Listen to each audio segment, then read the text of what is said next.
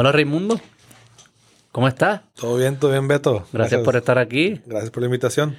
Estoy bien curioso de hoy porque no sé absolutamente, bueno, sé algo, sé que existe el, el océano y los mares. Estaba hablando con mi amiga Cristal de Produce que me dijo, eh, empezamos a hablar de la industria pesquera y me dijo, tienes que hablar con Raimundo, que es el más que sabe de Puerto Rico. Yo, pues vamos a hablar con Raimundo. Ah, bueno, ¿Cómo, sí, cómo sí. llegaste a, a la industria, a esta industria? Pues mira, de verdad, yo, yo en la industria de pesca eh, llego vía el medio ambiente. Mm. O sea, yo no soy de Puerto Rico, entonces- pero ya llevo acá 20 años. Mi papá se mudó en los 90 a Puerto Rico. Ok. Y pues, yo vivía en Ecuador, después me fui a estudiar a Estados Unidos. Y ahí yo siempre lo ¿Qué venía a edad visitar. tenía cuando te mudaste? Cuando yo me... la bueno, es que como he estado viniendo desde que tengo 19 años, ya tengo 39. Porque lo venías a él, él se mudó y tú venías como Lo venía a visitar. Tú no te Lo- mudaste con Yo no él, me, aún pero no, porque estaba en la universidad, estaba estudiando, pero eh, pues él trabajaba acá y yo en Santurce, yo siempre, ¿sabes? Los 20 años que he venido, o sea, ah, cuando venía al principio, siempre venía a Santurce. Ok, ok. Yo me acuerdo la primera vez, es más, yo me acuerdo cuando esto era tan diferente, todo Ciudadela, toda esta área aquí de, de, de Santurce es bien diferente. ¿Cómo Me era? acuerdo. Yo no me acuerdo tanto. Yo me acuerdo porque esa fue mi primera experiencia. Me acuerdo que pues llegué a visitar a mi papá y yo no tenía ni una amistad, 19 años de aquí. Y mi papá se fue al trabajo y mira, aquí está 15 pesos. Vete por sin ahí. carro, vete a ver, a ver qué haces. ¿Y qué había? ¿Qué, qué encontraste? En me- me- lo primero que hice, lo que siempre hago cuando antes, cuando era joven y viajaba, yo lo que hacía, me montaba en los buses en una guagua. Me montaba en la guagua y desde el principio hasta que haga todo el recorrido Ajá, ajá. y ahí hasta que volví, y hice eso. Me monté y vi todo, desde, desde Atorrey, que me monté en la guagua, que él trabajaba ahí, me quedé con él ahí, y ahí cogí la guagua y fui hasta el viejo San Juan. Pero no me di cuenta que hasta que pase la próxima, pues pasa mucho tiempo. Entonces, Sí. pues, vi- eh, iba viendo todo eso y dije, ah, cuando vuelva quiero bajarme aquí, ir bajando aquí. Ah, Y me acuerdo que en Ciudadela era como que un campito, era todo pasto, era así Ah. un campito bien bonito y había una casita antigua que creo eso lo dejaron ahí, pero antigua ahí. Y me acuerdo de eso y me acuerdo que, ay, cuando vuelva voy a, voy a parar ahí, pero la guagua no para. Ahí, Ha es- hecho es más una que- vía. Yo nunca he baja cogido esa guagua, imagina. Hay mucho más que por, por- muchos puertorriqueños. por la Ponce de León Ajá. y baja, regresa por la Fernández Junco. Entonces, cuando Ajá. yo estaba regresando y quería bajarme en esta área, porque antes Claro. era muy, había mucha, mucho peatón, mucha gente caminando y se veía, era bien activo. En los 90. Sí, o sea, todo, Ah. todo, todo bien activo. O sea, Como un- una gran una ciudad. ¿Y tú vienes de, de, de Quito? Yo soy de Quito, O exacto. sea, yo que es una Quito. ciudad grande, grande que muchos. Y se camina todo, exacto, toda la gente en la calle. Y así era esa área, o sea, bien, bien transitada, mucha gente, Activa. mucha gente en la calle vendiendo, o sea, ah, yo quiero ver esto. Sí, y no había ciudadela, ¿se acuerdan? Era bien diferente. Pero viene por Fernández Juncos, entonces yo era como, oye, wow, ¿dónde, es? No estoy viendo dónde me quiero bajar. Y me terminé bajando más abajo, como que una parte que en ese momento no era tan buena. Mm. Y me bajé y dije, porque ay, me voy a bajar aquí. Y me bajé y era como, "Ah". y otra vez la guagua no, no venía. Y dije, oh, no me puedo subir de vuelta. Y empecé a caminar. Y empecé, me metí, tenía perdido en residenciales y metiendo y buscando. Y la gente me decía, mira, ¿tú qué haces aquí? Yo, no, no me perdí. Chico, sal de aquí, vete, vete vete para allá. Entonces, no, no, no, esto no está. o sea, Wow. antes, en ese tiempo, Pero o qué sea, el turi- libre turismo en Puerto Rico no era que tú vas caminando, porque ahora sí, ahora sí tú ves hacía turistas caminando por Ocean Park y que están cruzando Lloré, y es diferente. Sí, hay algo. Pero antes, en ese tiempo, era como que, chico, ¿qué haces? Yo, ¿sabes? yo no. Y yo, yo antes de ese tiempo tenía el pelo bien largo, así como, así hasta los hombros y también la barba bien grande, y caminaba así bien hippie. ¿ves? Y era gracioso. Pero qué bueno, qué, qué bueno sentirse libre. Porque, No, no. O sea, ni- ningún puertorriqueño o pocos pudiesen hacer eso. Porque Ya. hay como una, unas Bueno, y- nociones preconcebidas, ciertas o falsas, que no te permiten hacer ese, ese, ese... Y tú estabas libre por ahí descubriendo la ciudad. Viendo, viendo. Y, y, y, y fui total, era, estaba como que terminé caminando desde, desde partes de Santurce, llegué hasta Torrey caminando, también perdido y mirando y preguntando a la gente, eh, chicos, sigue para allá, ah, no, te toca Y no esperar. te dio calor, que, que- que te... Estaba sudando, yo estaba, estaba enchumbado, estaba enchumbado. Y ahí, al final, como que llegué a Torrey, a algo que reconocía, y dije, no, no, no, no, no, no, me voy a sentar aquí, olvídate, voy a, voy a llegar a la oficina de mi papá. Y dije, mira, y no, que, y no tenía te- celular, no tenía celular. Claro, Entonces, sí, no sí. tenía celular, entonces dije, no voy a llamar un taxi o algo, y caminando. y lo- y lo está- sí, Y no, me acuerdo cam- caminando por ahí, me compré un sanduchito o algo y seguí caminando y, después ya dije, ok, olvídate, no va a hacer eso. Y eso, eh, mis primeras dos experiencias, el próximo día, eh, le pedí a mi papá el auto prestado. Dije, mira, te dejo en la oficina, yo te recojo después. Y me perdí en Bayamón. A los dos primeros días, el primer día me pierdo a pie en Santurce, el, el segundo día cogí el, cogí el carro y me fui, vamos a explorar. Y siempre escuchaba, ah, tú, le- tú le das la vuelta a Puerto Rico en cuatro horas. Claro. Ah, en el auto. Sí, sí. Pero no te puedes llegué- meter en el Llegué a Bayamón y era como que, "Mm, no entiendo los rótulos. Y curvaba aquí y me perdía, y me perdía. Y, y per- y dándome vueltas dentro de Bayamón. Y los jóvenes no van a entender esto. O sea, No, porque no hay, no hay GPS, mapa, no hay no teléfono. celular, o sea, nada. Exacto. Tienes que- puedes tener un mapa impreso. Ya. Y de que, pero que los letreros No, no, estén no. bien. eh, Es más, tenía un mapa impreso. Tenía Sí, un sí, mapa, sí. saqué. Mi papá no tenía. impreso, no impreso. el- el no, de- no lo imprimiste tú, sí no, impreso, no, pero exacto, el papel, esos grandes que vendían en los garajes antes. Sí, sí. Y lo abría y era como que. Y, y eso tú, tú ves y parece. Parece, ¿sabes? No sé, un dibujito abstracto de. De, de Sidney Pollack, así, porque es todo líneas de colores. Sí, y dices, "Ya, sí, es como yo ahora veo eso y, y estoy en Bayamón No, y no como seas pi, pi, pi, avance. Ok, sí. Y me daba vuelta y estaba. Y, ¿Y me, cómo regresaste? Preguntándole a me la quedé gente. como literalmente en Bayamón como Dando dos horas vueltas, sí, sí. dando vueltas hasta que vi uno que decía San Juan. Y dije, olvídate, yo sé que San Juan. Y otra vez y me ubiqué y hice lo mismo. Me la Torrey, dejé el auto ahí y dije, me fui a la casa y voy a ver televisión. ¿Y pensaste en algún momento que eh, iba a ser tu hogar? Puerto Rico? No, en ese momento no, realmente en ese momento no, porque pues yo sí que estaba en la universidad, vine a visitar y pues bien.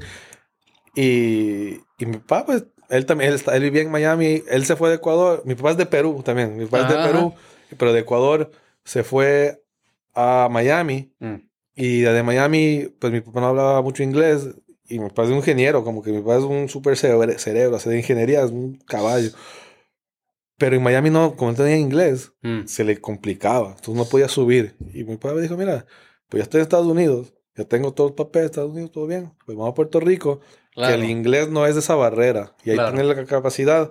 Y llegó acá, empezó de abajo y fue subiendo, fue subiendo, fue subiendo. O sea, su- llegó a ser como que uno de los ingenieros mejor pagos de, de Puerto Rico. ¿Ingeniero en qué? Ingeniero civil. Ok. Ah, y esta, esta también viene la parte interesante porque es... Pues él es ingeniero civil, es desarrollador. O sea, él trabajó para... Para la gente que construyó eh, Caribe Hilton. Mm. O sea, con desarrollos grandes, ¿sabes? Sí, sí, Bien sí. grandes. Proyectos Eh, grandes. Yo soy biólogo, Mm. conservacionista, ambientalista. Entonces es- viene ese, ese, ese choque Ajá. interno en la familia. Mi hermana también es ingeniera civil, es desarrollista. ¿Y de dónde tú sales? ¿De dónde tú saliste ese? Eh, yo salí la rebeldía eh, de- exacto o sea yo no esa, esa- mi rebe- rebelión contra la familia fue irme a no sé la verdad que ni, ni siquiera se me ocurrió la verdad mira para serte honesto cuando yo estaba en, en high school en el colegio en Ecuador yo jugaba mucho baloncesto y cuando estábamos viendo en último año de seniors viendo qué, qué quieres estudiar qué vas a, qué vas a solicitar vi las universidades y el primer brochure que vi fue la universidad de, de Hawái y vi en su brochure que quiero estudiar y dije, ya, tú dices estudiar a Hawái, eso está nítido. Vamos a ver. ¿Y por qué está- por Y la vi- playa? Como que y vi una foto de que se llamaba Estudios Ambientales, o sea, Environmental Studies. Y en la foto en la playa estaban dos chamacos, dos chamacas en un bote, como que para bucear.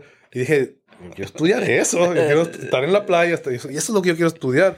Solo por, porque dije... ¿Y ya hacías algo? ¿Ya tenías relación con...? Bueno, en Ecuador, o sea, no realmente, no tenía, no era mi interés. Quito es Eh, costera, yo no... Quito está en la montaña, o sea, Quito O es sea estilo que Colorado, o sea, tú como no vivías, Denver. exacto. O sea, tú no estaba- vivías cerca del océano. Nada, yo, o sea, era, la playa era Se ve vacaciones. chulo, eh, eh, eh, eh, vacilando el de esto, se van a tirar y o sea, le podemos decir que estoy en la escuela, Exacto. ¿sabes? Semana Santa, Navidades en Ecuador, yo iba a la playa, porque era, la playa para nosotros, ahí me- a mí me quedaba, la playa más cercana era cuatro horas. Mm. Entonces, manejar cuatro, y si es que era eso en carro, porque si cogías una guagua así como ahí vamos con los amigos, Sí, "Ven, sí, vamos", sí. nueve horas. O sea, es una cosa que ir a la playa es, es coger vacaciones, Es irte a otro país. sí. ¿sabes? Es otra cosa. Una vacación, sí, un tiempo. para- Entonces, para sí, no, para mí, la, el medio, o sea, yo era una, yo de joven, de high school, no era una persona, no era como la juventud de hoy día que son bien conscientes, no era Greta Thunberg, no era, ¿sabes? Era, No, yo era un baloncelista, yo era, yo era baloncelista, a mí me gustaba Tupac, yo era, yo hubiese sido una persona bien cafre, así. Yo era, yo estaba metido en todo eso, o sea, esa era mi mente, ese baloncesto. Y era como Y ya. mucha influencia de la cultura americana. Un- o sea, sí, pues yo fui una, en, en Ecuador, yo tuve, yo estuve en una, una escuela americana, Mm. eh, que pues era básicamente todo en inglés y con el, eh, le dicen el, el bachillerato internacional. Eh, Sí, sí, para- conozco. sí, Exacto. Eh, eh, Aquí fuera como estilo, pues, todas estas escuelas así como que bien, Sí, bien así, sí, americana. americanas, que todo en inglés y tienes la clase en español. O sea, Porque la, la idea- cultura americana, pues, Tupac, el hip hop, eh, exacto, exacto. el baloncesto en NBA También, era y era ese así. momento como que, que la cultura de hip hop De estaba 90s de la empezando a tomando todo fuerte, exacto. Y, y ¿sabes? Cuando subió Snoop Dogg y toda esa gente, y, y para mí eso, wow. Pero la parte que es diferente, que también, que es bien interesante porque sucede en Latinoamérica, es y ahí yo veo también cómo eso tuvo la influencia en mí, en mi carrera y cómo yo veo y cómo trabajo. Porque usualmente cuando ves esos sectores del hip hop, Tupac, en Estados Unidos es un sector y es ese género y punto. Pero en Latinoamérica, que después de- eso fue cambiando también en los 2000 con la música. Que digo, a mí, yo de, yo de, yo de pequeño, en high school, lo único que sí tal vez yo quisiera, hubiese querido ser es músico. Mm. O sea, eso, eso, eso es lo que yo quería hacer. Yo, yo quería ser músico. ¿Cantabas o algo? ¿Tocabas No, yo tocaba la batería. Ok. Tocaba la batería. Percusión. Pero. Pues yo veía eso, y, pero la otra música que me gustaba era el metal. O sea, o sea, Heavy. para mí, heavy. O sea, mí- o sea, Metallica era light, pero me gustaba Metallica para escucharla para relax. Así eso era light. Y, o sea, el Megadeth, eh, todo ese tipo de cosas, mandas pesadas, o sea, que venían. Pero unas- como que hay como un, hay un cierto interés de una de subcultura, de con- contracultura, y que te, te llama la atención. Algo Pues, hay algo yo- ahí. yo- sí, o sea, mis padres eran divorciados también, como que yo fui cayendo en eso, pero. Mm. ¿Sabes? Como que, ah, pero la verdad es que como que es lo que me llamaba la atención, como que Claro, sí, eso sí, en sí. contra del establecimiento, o sea, como que algo diferente. Romper- tú querías romper cosas y... Eh, Total, no, no, sí, totalmente, o sea, yo, o sea, yo me- Y ahora quieres conservar cosas. pues mira, entonces, pues, sí, entonces llegando aquí, que lo que te digo es que, No, no, ¿cómo sigue, entro a eso? sigue. Esa- esas cosas que, como el hip hop y el metal, son cosas bien diferentes, o sea, la- las culturas que lo crean, como, ¿sabes? Son, son cosas bien diferentes. Que es la parte que te mencioné ahorita, que como veo cómo va, porque pues ya creciendo, decidir biología por cosas súper superficiales del medio ambiente, me gusta la playa, me gusta pues más de la biología marina, conservación marina, y caí, y súper bien, y pues he llegado a trabajar en pues, toda, casi toda Latinoamérica con proyectos de medio ambiente. Eh, cuando vengo a Puerto Rico fue para trabajar en un puesto federal que se llama, es un, el, el- es un- se llama el Coral Reef Fellowship de la agencia federal NOAA que trabaja con protección de los, del medio ambiente marino. Eso ya volví acá en el 2008. Después de que, pues, de, que terminé de estudiar, trabajé en Estados Unidos y en otros sitios. Y pues mi papá y mi hermana se mudó acá también. Allá- y ellos están Y- aquí. Sí, mi papá se fue. Mi papá se fue de vuelta a Florida. Pero, estuvo un tiempo grande No, estuvo aquí mucho tiempo. Cuando, es más, cuando yo, él estuvo aquí mu- como unos buenos 10, 15 años. Pero cuando yo me mudo de vuelta acá, sea, cuando yo me mudo ya permanente a Puerto Rico para este puesto de, de, de arrecifes de coral, y mi hermana también ya se ha mudado, ahí mi papá se, se va a Puerto Ah, Rico. ya. Eh, yo me mudo para acá y tú te vas. o Sí, sea. sí, hay señales. Eh, es gracioso, así como todo ese... ese- Sí, no, ese- no. Pero yo decidí quedarme también, pues yo me quedé ahí desde... Esa es la cuando yo me mudé permanentemente a trabajar acá fue en el 2008. ¿Y cómo fue esa decisión? ¿Cómo? Fue, fue, fue un, el- la posición es una, una, una competencia a nivel nacional. Yo solicité y, pues ya había estudiado, ya me había graduado de la maestría. eh, ya, ya había trabajado en varios sitios como que en el Smithsonian, en un par de sitios. Dijeron, pues, competí eh, y gané el puesto. Es un puesto de dos años, eh, que se trabaja con recursos naturales, eh, protección de arrecifes. Pues, un puesto súper chévere, ¿sabes? Que, que me gustaría que más gente solicitara, porque da mucha oportunidad al crecimiento profesional dentro del medio ambiente. ¿Y cómo fue tu evolución personal de alguien que, que te atraía mucho como que estas con- contraculturas, que era un poco destruir, haces, escoges la, tu bachillerato universitario por cosas que no tienen que ver con el bachillerato, pero llega un punto que te enamora, como que algo pasa, ¿no? En tu, en tu evolución. ent- entonces, ah, entonces ahí viene la parte que pues, uno va madurando un poco, ¿verdad? Va creciendo y mientras voy estudiando, eh, uno va viendo que, que no es solo biología desde el punto científico, sino biología aplicada. Porque es biología aplicada, es la ciencia que ayuda al medio ambiente. No es solo entenderlo, porque es la biología, pues tú es de entender los, los seres vivientes, los, lo que está vivo. Pero parte de lo que yo estaba estudiando con- en, la universidad después de la maestría era entender esos procesos para que duren a largo plazo. Eh, estamos viendo pues ya la humanidad desde sus inicios de la civilización continúa desarrollándose y mientras más personas hay, hay más consumo. porque hay más necesidad. Mm. A veces es por opulencia, pero también es mucho por, por Claro. necesidad básica. De sobrevivir, sí.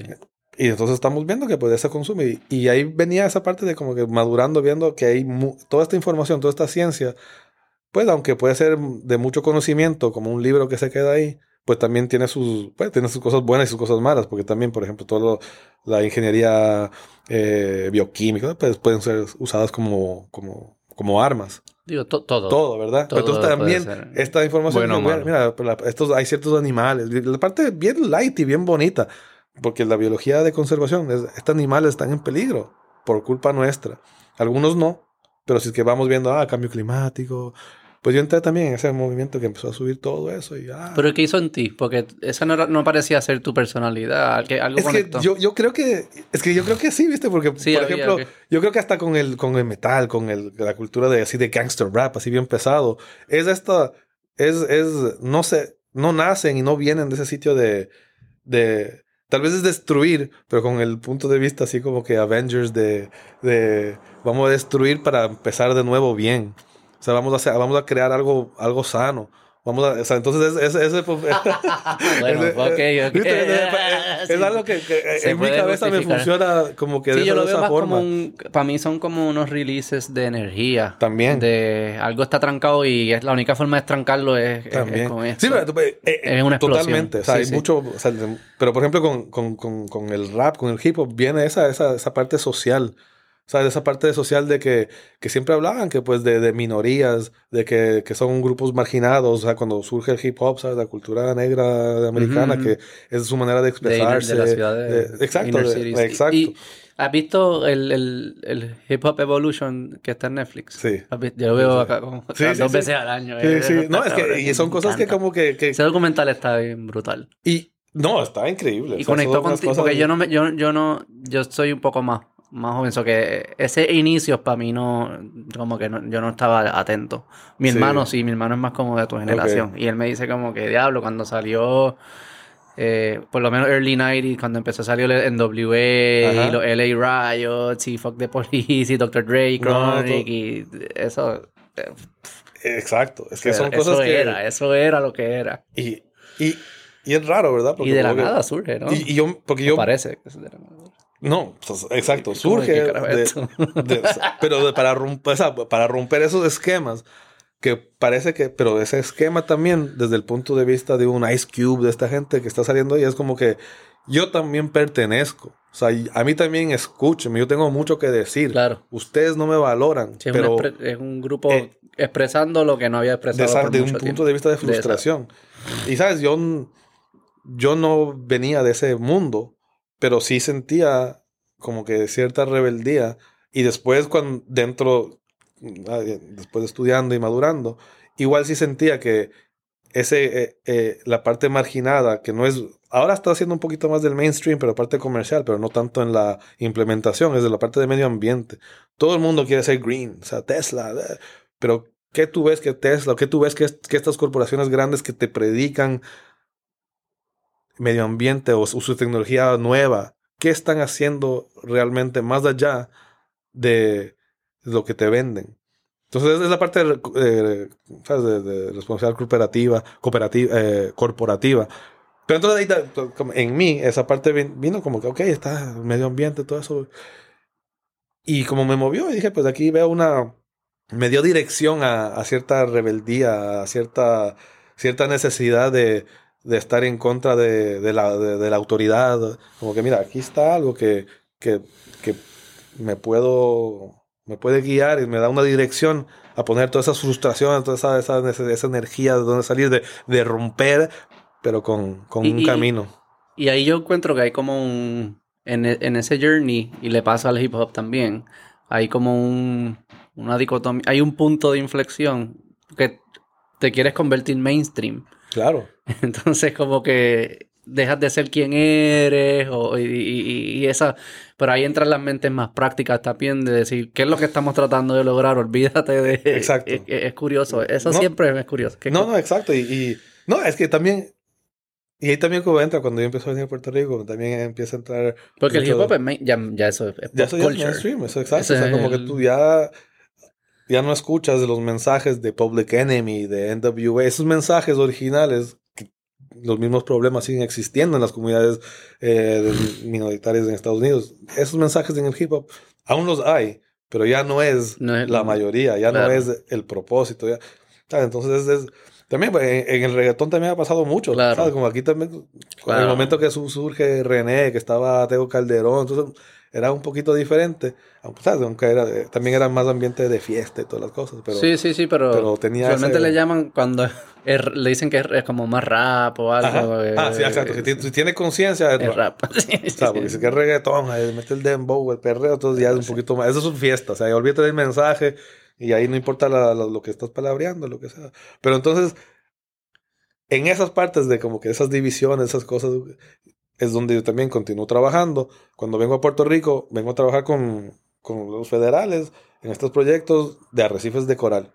Entonces era protección del medio ambiente. Medio ambiente, o sea, ¿cómo protegemos este arrecife de coral? Ah, el sedimento que está viniendo de la montaña, construcción, y ese era el enfoque. Y yo en ese momento, pues yo ya había trabajado en un par de otros sitios en Latinoamérica también, y también tenía esa, veía que, que dentro de mi campo de medio ambiente, siempre, siempre nos enfocamos en cómo va a salvar esta tortuga marina, va a salvar este árbol, vamos a salvar este ecosistema Mm, cuando el problema no es del ecosistema, no es ese árbol, es la persona que está haciéndole daño, o sea, o qué es, qué es lo que estamos haciendo daño ahí.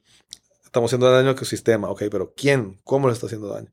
Para atender eso, o sea, usualmente si tú te cortas eh, y dices, ok, pues me voy a sanar, voy a curarme esta, esto que me estoy cortando aquí, me pongo una curita, me lo, me lo limpio para que no se infecte muy bien. mm, Pero ahí también pienso, ¿pero ¿con qué me corté?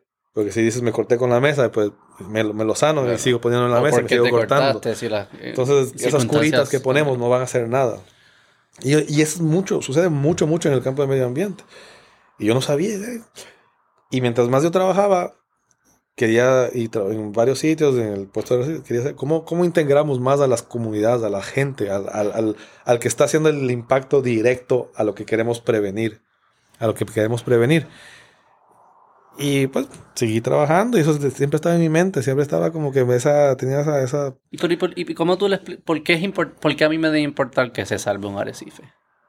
Bueno, hay- ¿sabes? Hay desde lo más básico a lo más esotérico y más eh, abstracto. Digo, asumiendo que no, asumiendo que siempre viene con trade-offs, ¿no? O sea, eh, me estás diciendo deja de hacer al- deja de hacer algo que lo hago por algo, porque me gusta o me beneficia, este, para salvar el. Porque si me dices un abstracto, No. vas a salvar el arrecife y no tienes que hacer nada, pues sí, whatever. No, salvar es el que digo, o sea, ¿por qué porque es bonito.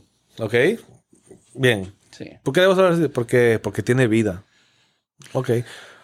Eh, ¿Por qué? El hamburger tenía vida también. Exacto. Sí, inmediatamente. Eh, Exacto. Son, son, o sea, Y entran esos argumentos. ¿Por qué a esto lo salvo y a esto no? Ok.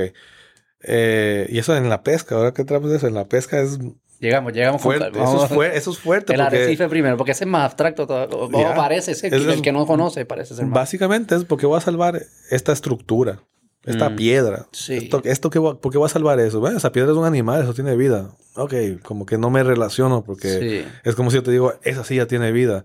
Claro. Pero, eso es- pero, pero No. ¿cómo me relaciono con algo que no se mueve, que está ahí y me parece una piedra? O sea, ¿cómo me relaciono? Aparte de, de poder entender... arrecife tiene un, un problema de PR. Ya, Sí, ¿Cómo sí, me sí. relaciono con eso? ¿Cómo, cómo identifico que tiene vida? O sea, yo tengo vida, pero ellos tienen vida. El pez, lo veo, se mueven, ¿eh?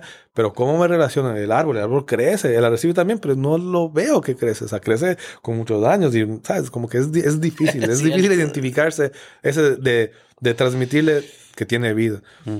Pero la parte que también, o sea, esto no soy yo, esto o sea, varios estudios y a través de mucho- muchas décadas. Después la importancia, ¿por qué te importa? Pues tú disfrutas la playa. Pues esas playas blancas de culebras, bien claras, pues esas son hechas. El arrecife está ahí, un arrecife saludable mantiene alimentando esas playas, mantiene sano, que no se erosionen y también pues los arrecifes que van eh, muriendo y se los van comiendo, pues crean esas playas. Entonces si tú vives del turismo, pues los turistas vienen a gastar porque este, eso es bonito Mm, pues ahí quieren gastar su dinero. Pero Mm. tú, ¿por qué quieres protegerlo? Entonces, realmente, usualmente es el problema cuando es el conflicto directo. O sea, yo quiero usar eso, pero no puedo usarlo porque ese uso que yo le doy le hace daño. Y eso es bien simple. Por ejemplo, un daño es no te pares en el arrecife.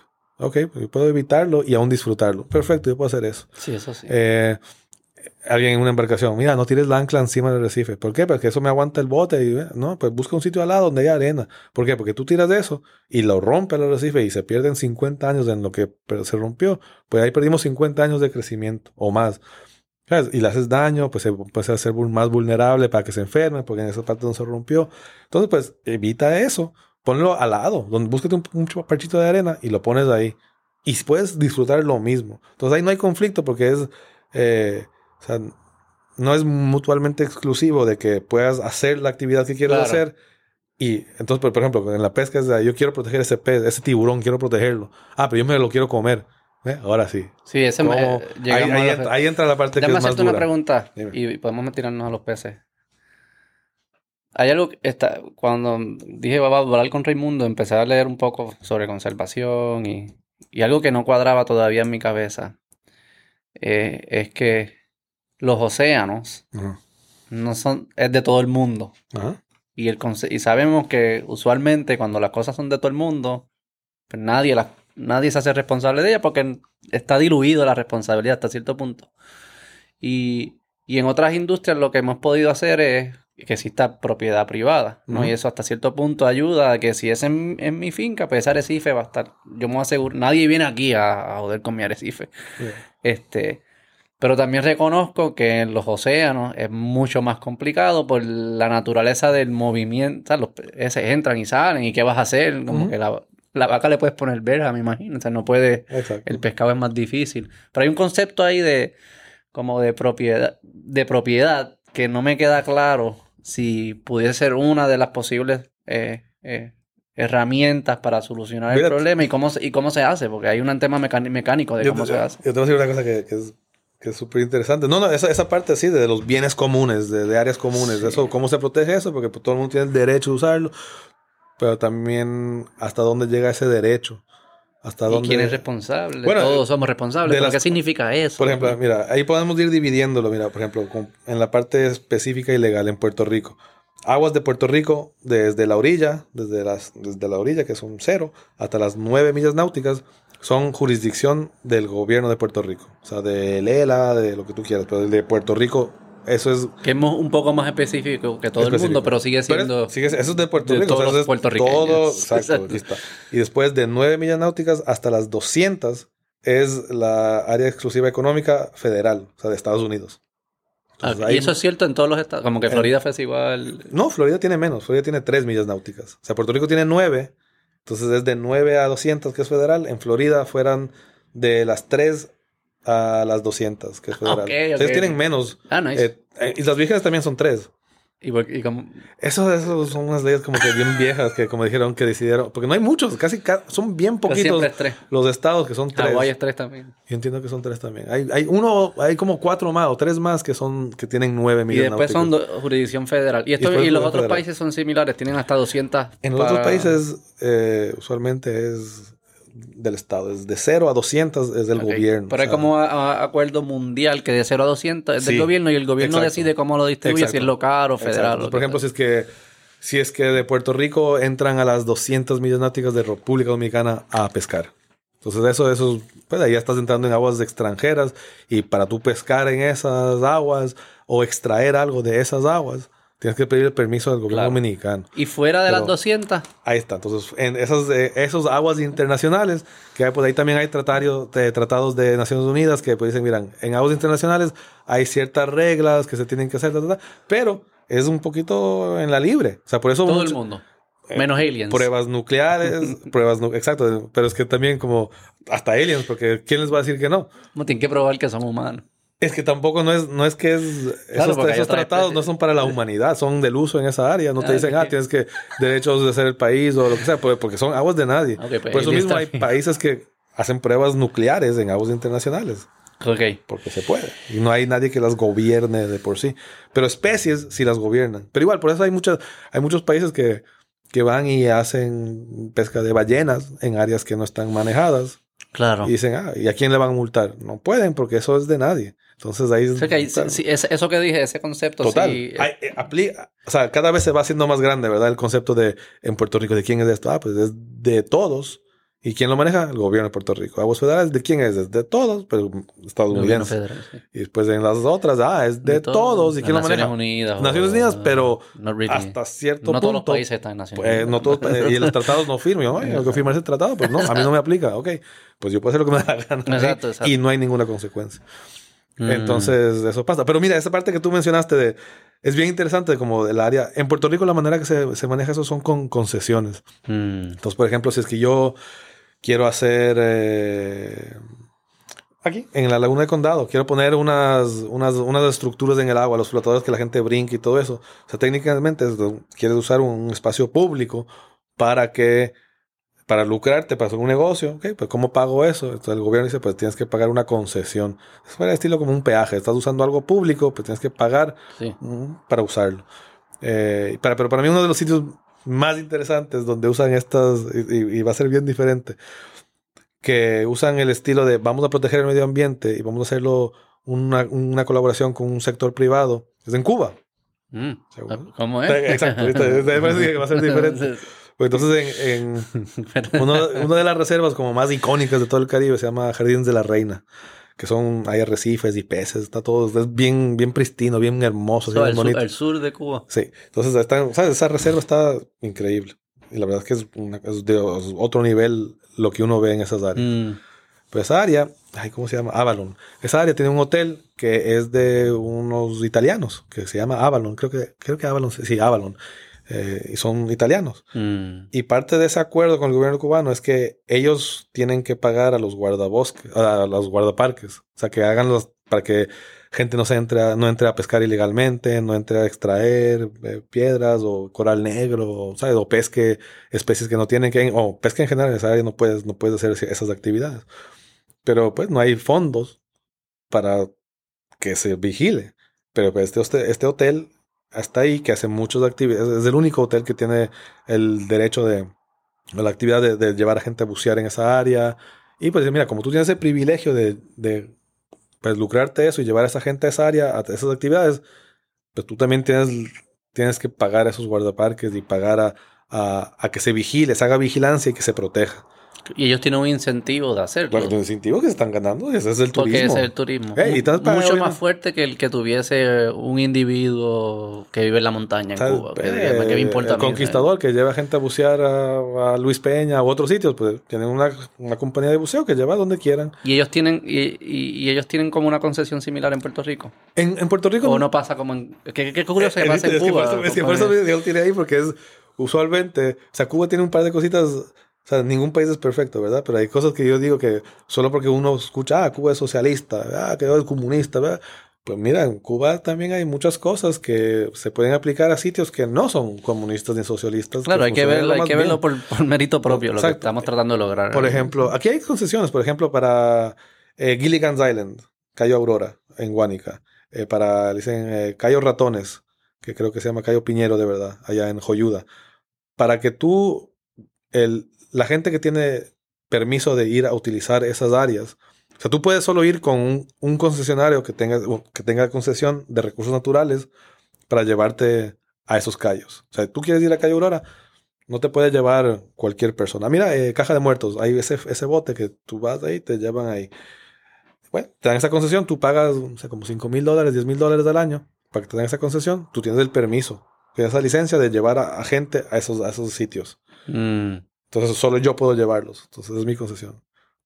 Entonces, este- Pero- esas empresas tienen un incentivo de que eso se conserve, que se mantenga limpio, incentivo, o bonito. sea, eso- y, y, por ejemplo, en... en, en- en- Incentivo en el sentido de que eh, es mejor para su negocio Claro. que eso pase, que lo que queremos que pase, pase. Exacto. Muchas veces Mm. sí es un requisito, otras veces lo hacen por voluntad propia. Por ejemplo, yo conozco al- a- hace mucho tiempo al, al concesionario de, de Cayo Ratones en Joyuda, que se llama Finzi.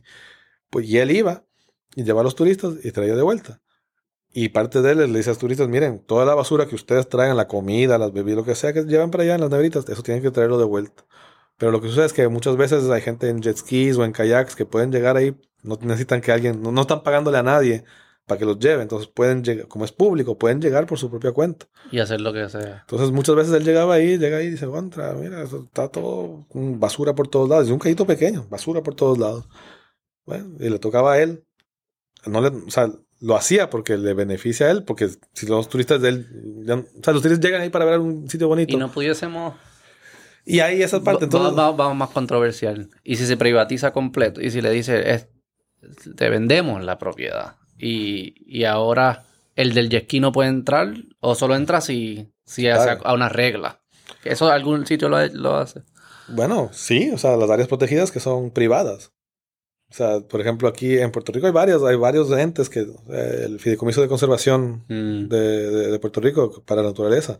O sea, Mm. las reservas de, del Fideicomiso de Conservación son espectaculares. Eh, eh, eh, Cabezas de San Juan, en Fajardo. Mm. ¿Has ido a esa- esa- esas áreas? Sí, fui una vez. Ok. Sí, es espectacular. Es, espect- ¿sabes? es increíble, Pero eso, está es, bien eso es del gobierno o no? No, eso es privado. ¿De quién? ¿De Del una familia? Fideicomiso de Conservación. O sea, es una, Porque fideicomiso es una sin fines de es una lucro. organización sin fines de para- lucro, pero no es del gobierno, o sea, no es público. O sea, puede ser sin fines de lucro. Sí, sí, no, pero no, no es, pública. No es, público, del o sea, Estado es- Libre Asociado. Exacto. Sí, o sea, sí, ellos, sin fines de lucro. y, y, por ejemplo, y ellos tienen muchas reservas en los que dicen, mira, en esta reserva eh, no tenemos la capacidad de vigilancia, no tenemos la capacidad de, de ver quién entra y salga y, y, ¿sabes? Controlar el acceso. Entonces, esta reserva es cerrada. Nadie entra a esta reserva. Y Pero- pueden hacerlo porque son los dueños de ese terreno. Pero en el, en el en- mar. En el mar, vamos al mar, porque el mar es distinto y se comporta distinto. Exacto. En el mar se- Y una realidad, es una realidad distinta. no hay política pública para hacer eso permanente. Hay las concesiones. Y se continúa pagando. Porque, por ejemplo, si tú piensas eh, los cables de fibra óptica, están usando el suelo marino que, y para los cables de internet. Y ellos tienen que pagar eso. Tienen que pagar eso. Básica, pero permanente. ¿Me entiendes? Y eso es algo, un bien nuestro de- de- de- del pueblo. ¿Quién tienen que pagar ellos? ¿A quién le pagan? Depende en qué áreas estén. ¿Verdad? Pero también como eso se justifica, como es un, como el internet, esas comunicaciones también es un bien público, pues también se puede negociar que, que No, se lo dejen poner. Ahí es que se complica ¿Eh? como Eh, que se es- complica mucho, se complica mucho. O sea, y esa parte yo no- ahí no te puedo decir que la concesión no, no, de ellos quién tiene. Pero sí te puedo decir, por ejemplo, ahorita mismo se está hablando para que restauración, eh, fincas de corales, para hacer, ¿sabes? Para cultivar corales bajo el agua, crecerlos y pa- pagarlos en el arrecife para restaurar. Se está viendo para que se haga concesiones. ¿Algún, país algún país pri- ha privatizado su... Yo sé, dentro de las 200 millas. ¿O cómo es? ¿Es millas? Sí. Millas. millas náuticas. Pero son. eh, eh, hay, o sea, hay la parte marina, ¿verdad? Esa, esa parte no. no a- sí, ok. Hay países, sí. Sí. No los. Por ejemplo, eh, en muchos países en África y en varios. Es que venden, los, venden derechos de pesca, pero de por sí. Cuota. Eh, digo, mira, esas, esas cuotas. Te voy a- 100 toneladas te las vendo a España. Pero no es, no China. es que No te de vendo- aquí aquí es tuyo, de aquí es tuyo. Es que el pez se mueve, es que esa es la complejidad Ay. cuando entramos al pez. Porque lo del, lo del arrecife al no, no se mueve, ¿verdad? No, no. Se puede como que flotar o algo no, así. no, no, no, sí, no. Está, ese es su sitio. está ahí y pues eso y lo que está estático pues se parece mucho a la Tierra. Pues Sí. sí, de, de aquí a aquí es tuyo. Pero como lo, entra y salen los animales, los peces, esa parte es la que se, se convierte compleja, la propia, como que el concepto de propiedad privada, a menos Sí. que pongas mallas, pero entonces ya estás rompiendo, ya estás distorsionando el ecosistema de otra forma, ¿no? Se- o sea, se hace, se hace. ¿Ah, sí? Se hace. Sí, ¿no? Con, con mucho, Mm. con la acuicultura Mm. de muchas especies, pues se, se cierra el ambiente y se crece las especies que están ahí. Y depende, si tienes por fines comerciales, usualmente también tienes que pagar una concesión porque tú puedes, tú estás usando un espacio público para después lucrarte, para vender lo que estás, el animal que estás creciendo ahí, se está alimentando. Sí. Tú vendes eso, tú te estás lucrando de usar un espacio público. Entonces tienes que pagar, tienes que alquilar ese espacio. Pero sí, la verdad es que yo nunca, no, no he escuchado ningún sitio que, Lo privatice que privatice un espacio Qué curioso que eh, marino. Digo, y, y sé que lo tiramos aquí, hay que pensarlo mucho, mucho más. Este, pero parece ser que hay algo ahí. Hay, hay, un, hay, un, hay una dinámica que surge cuando se privatiza, cuando alguien es dueño de algo, que es lo mismo que privatizar, que, que pudiese ser útil para la conservación. Y cuando uno, 100%. que es curioso cu- que, que estamos diciendo hasta cierto punto, es mejor privatizarlo que dejarlo cuando usualmente el mensaje popular piensa que esa filosofía es mala, que el capitalismo es lo que está destruyendo, o que la propiedad propiedad es lo que está destruyendo el ambiente, y tú y yo estamos diciendo, pero pudiese haber, se pudiese hacer bien. Es que es curioso que como eso, estoy seguro que lo que están diciendo no es lo que suena en el alrededor del mundo, como que la forma de conservar el ambiente es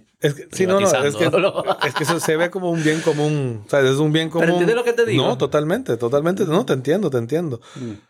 Y sí, ¿no? Es, es algo que, que entra en la parte de los bienes comunes y en la tragedia de los comunes, de como que, de, como de la gobernanza de los espacios. Lo psicológico ahí, del humano. E, exacto. Pero, pero entonces, y eso, por ejemplo, trayéndolo acá de vuelta hacia bien específico de Puerto Rico con la pesca, mm. es, es en la pesca, porque otra vez, muchas veces es el fondo marino, pero el fondo, en las áreas, aunque lo que tú dices, las especies se mueven, sí mm. hay áreas que son más importantes que otras para esas mismas especies que usualmente vienen y se agregan en ese sitio. O sea, yo sé que, mira, en esa piedra, mm. usualmente son eh, en, ese, arrecife. A veces no, a veces son piedras, a veces son estructuras, no son necesariamente arrecifes, pero en ese arrecife, en esa área, es el área que vienen eh, estos meros, se vienen a agregar. O sea, esa área es importante porque ahí va, a haber mucho pez. Mm. Entonces, esa área hay que protegerla. Claro o en cierto momento hay que protegerla. Cuando se están reproduciendo hay que protegerla.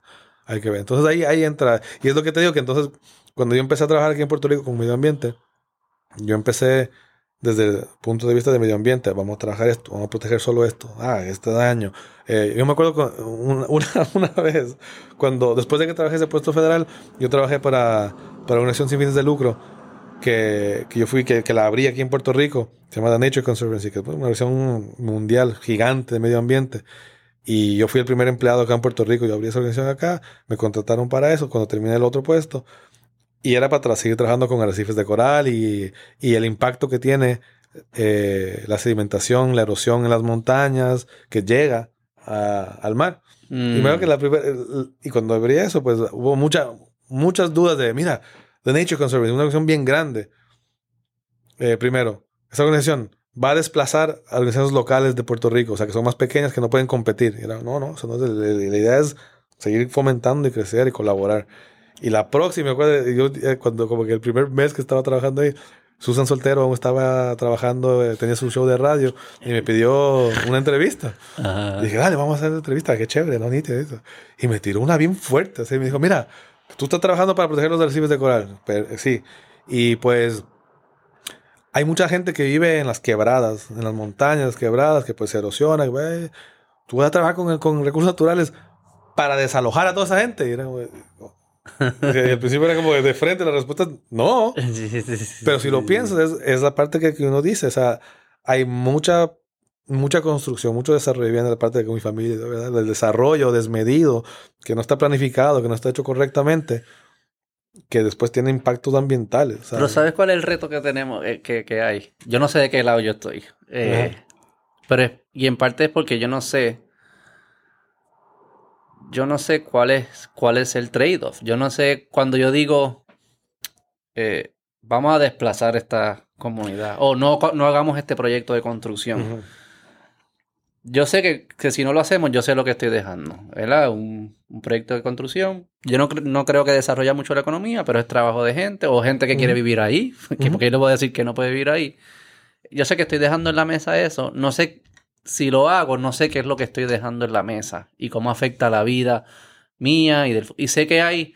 Y las respuestas suenan bien abstractas y apocalípticas siempre. Como que no, si hace eso, se van a morir todos, todos tus hijos, no va a haber comida para, es que yo, pues, es que no sé, Que, yo sé que eso no es cierto. Como que no, no, conecta conmigo. Entonces no, sé qué es lo que estoy Porque no es tu realidad, exacto. Tú me dices, ah, el cambio climático de Puerto Rico va a estar un metro bajo el agua. Y es como que no va a ser ni mi realidad ni la de mis hijos.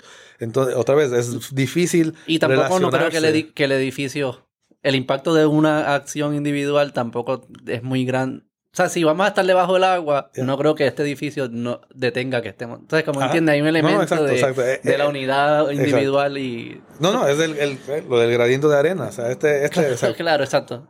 Pero entonces ahí viene. Pero eventualmente va a ser una gota que come el vaso, ¿verdad? O sea que no es de este edificio, pero es la cosa que yo hago este edificio aquí y el de lado lo va a hacer y todo el mundo lo va a continuar haciendo y nos quedamos sin bosque, nos quedamos sin tierra y la manera que se hace. Entonces, es, el impacto cumulativo. Sí, sí.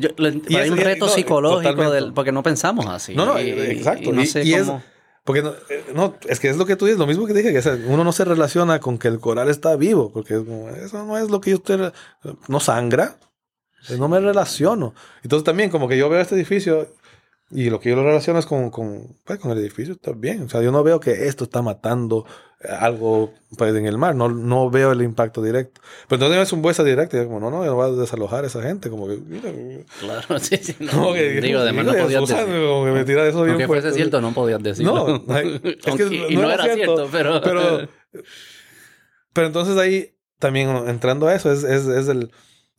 Para empezar también, si, si es que fuese el proyecto, no es... Y esa es la parte donde digo que también que nos falta, que yo sé, que el medio ambiente se piensa así. Voy a proteger el medio ambiente y voy a desalojar a esa gente.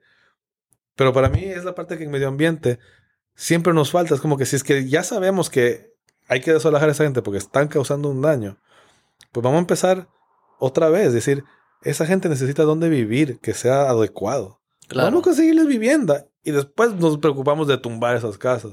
Porque esa- esa- esas personas no es, ellos no viven ahí para hacerle daño al medio ambiente. O sea, yo no creo que yo no pienso que nadie, y aquí viene a través de la pesca después, na- no, es que nadie va a pescar para decir con, con el punto de vista, nadie va, voy a hacer esa casa ahí para que se joda ese El río. arrecife. Yo quiero que se joda ese río. Quiero, ¿sabes qué? Que toda esta tierra que aquí, quiero que termine hecho, en al el mar. Quiero matar ese coral. Al contrario, muchas veces se construyen ahí porque quieren estar cerca Sí. y disfrutar, lo que ofrece la Disfrutar, mira, naturaleza. exacto, y el beneficio. Muchas veces, ah, si es que estoy bien alejado, tengo el río, mira, tengo agua. Yo tengo que depender de acueductos porque tengo agua, es un beneficio. Y eh. también co- como eso quizás aquí no, no es tan marcado, pero en, en países que se están desarrollando hoy en día, que hay mucha conver- conversación en, en las fuentes de energía que deben usar o que no usar. Y, y tam- eh, si, esta, si, usar, si esta es la fuente de energía que existe y es fósil, digamos, y, y eso ayuda a que estas personas puedan desarrollar una vida que es menos precaria que la que hay hoy en día. Porque el objetivo es eh, salvar el ambiente a costa del, de- de- del desarrollo de esas personas. Es como que hay, hay algo ahí que no puede ser, porque es que por, mí, por, por lo menos en mi, en mi moral y ética es sí, salvemos el ambiente, porque sin él no vivimos nosotros. No es porque es más importante que nosotros. No, no, no. Digo, no sé, por lo menos es la mía, no sé quién es. No, es que, es que para mí le das, otra vez volviendo, a- a- ¿cómo queremos que esto se haga mainstream? Y sí hubo un cambio en el, en el mensaje de medio ambiente, como que en los 2000 cuando más gente dijo... Pero es medio apocalíptico todavía. A mí no me motiva. a mí no me parte. motiva. Esto me- es como decir como que, ah, si hay, si hay reggaetón con, que tiene conciencia. Como que, sí, se ha tratado, pero sigue siendo el perreo y, y, y se denigra a todo el mundo. Y, ok. O sea, sigue siendo homofóbico, sigue siendo xenofóbico, bueno, sigue siendo machista, aunque se trate. Sea, hay algo poquito por ahí, ¿eh? ok, y se acepta. El medio ambiente es, es- es lo mismo, con el mismo mensaje. Se ha tratado de decir, mira, esto es de beneficio económico. Tú lo necesitas porque es de bien para ti. Pero Sí, sigue siendo el mensaje cuento más todavía, fuerte. Pero es el apocalíptico. Es el, pues, es el, Y eso- te es- gritan. Ese, ese es el, el- es el es los sorbetos de cartón me tienen cansado de. No, es en la boca que se te hace, malísimo. se te, se te deshace, tiene en la Y es boca. como que no, y que se murió, se ahorcó la tortuga. Y es como que. Y si no sí. hacemos nada, en 30 años no existimos. Es como que en verdad tú piensas que eso va a motivar. eh, yo creo que fear no motiva a la gente a, a acción de lo que queremos, que estamos buscando. Y No con en eso. COVID lo vimos. Eh, ¿sabes? Sí, sí puedes conseguir que la gente se vacune si le metes miedo. Y Yo creo que ha funcionado, pero el costo que estás pagando psicológico. Yo trabajo mucho con escuelas, con escuelas públicas. Y esta semana nos presentaron como un, un perfil psicológico de los padres, niños, adolescentes, eh, eh, maestros, directores de las distintas comunidades. Tasas de, de vacunación altas, bajo casos de COVID, lo que sea. El terror de volver a la escuela, el terror de salir a sociedad. Eso lo hiciste porque tu estrategia de que, de que los vacunaran era meterles miedo. Le metiste miedo y ahora vivimos con miedo y trauma y todo eso. Ok. O sea, si tú me estás vendiendo un mensaje apocalíptico, Ya. no, no, no vas a conseguir. Sí, por miedo de que me grites, me tomo el sorbato, el sorbeto de cartón, pero yo no soy parte de tu equipo porque es que me estás metiendo miedo. Porque entonces esa, esa, esa es parte de que, mira, ahí ah, hay una cosa de, de en el medio ambiente que siempre, cuando, cuando, no sé si tú te acuerdas de esto, pero cuando salieron, cuando recién salieron los Prius, Los, a los, los, los Prius, los, Sí. los Toyota, había esta mentalidad de que hasta en South Park salió, en muchos sitios salió de que, que ah, yo tengo un Prius, ah, soy la máxima. Sí, sí, sí, sí. Y ahí está como soberbia Mm, de que soy mejor, yo lo hago lo correcto, tú estás matando a todo el mundo. un token social. Entonces, esa parte de que, y como no funciona, es como, ah, te va a meter miedo, tú vas a, decir, vas a decirlo todo. lo- y para mí es una forma, también todo depende de cómo tú ves a la humanidad, cómo tú ves que qué funciona, qué tú crees que fu- funciona. Y es, es, es esa parte de que cuando, eh, con maestros, si tú dices al maestro, si tienes un estudiante que le va mal en la clase, pues vamos a ayudar a ese estudiante. Si tienes a 20, est- a todos los estudiantes de esa clase que le está yendo mal, es como, vamos a hablar con el maestro. Mm, El maestro no está, algo está pasando con ese maestro que Claro. no le está llegando a, sus, a todos los estudiantes. claro. Y aquí es lo que está pasando. Es, Mm, y esa es la parte también, pues, cuando yo cambio mi enfoque de vamos a trabajar con el medio ambiente, es, sí, o sea, vamos a trabajar con el arrecife coral, con el pez, con esta especie en peligro. Es, es- esa especie no sabe que yo estoy trabajando para ahí. ¿Quién necesita, ¿Quién necesita saber que yo estoy trabajando con ese pez? El resto del mundo, o sea, el resto de la gente que está afectándolo. Dije, vamos a cambiar eso un poco. mm, Y, otra vez, no es algo que yo me cree, ¿no? Si es, hay- es la minoría que ha trabajado de esa forma, de, de darle la vuelta, de poner en el trabajo de medio ambiente a la persona, O sea a las tú- comunidades.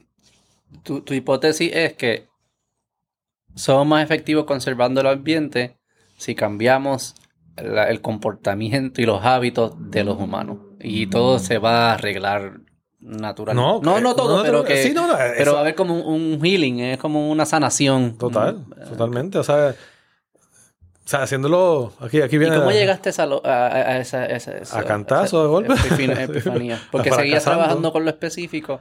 Te das cuenta de que menos el impacto no voy a llegar a lo que quiero llegar de esta forma. Mira, to- la primera vez, y fue con, fue, y aquí también, fue con la pesca. Siempre estamos hablando en la, eh, en la pesca y el medio ambiente. O sea, pesca y la biología son cosas que no, no solo en Puerto Rico, pero a nivel mundial, pescadores y biólogos en general, como que no se llevan. O sea, no son grupos que Son quieren. distintas clases también, ¿no? Es como, es Tam- como pues, los, los O sea, académicos lo- y el pescador es como un blue collar eh, También, del pero- mar. Ta- Individualmente y en general, pues, o sea, sí. Pero digamos hasta, sec- cultura, hasta ¿no? los sectores, o sea, hasta el sector, porque hay gente millonaria que es que, o sea, que Ya, trabaja en la industria de la pesca. O sea, Sí, digamos, sí, sí, el sector de pesca en general y el sector de medio ambiente, biólogos, eh, sean de universidad, sin fines No de lucro. hablaban. No, no no es que no se hablan, es que, es que el, el pescador dice, yo no le confío al biólogo. Y el biólogo dice, tú eres la razón que se está matando el mar. Y entonces ahí, no, hay, esa, ese, hay esa pared desde el principio.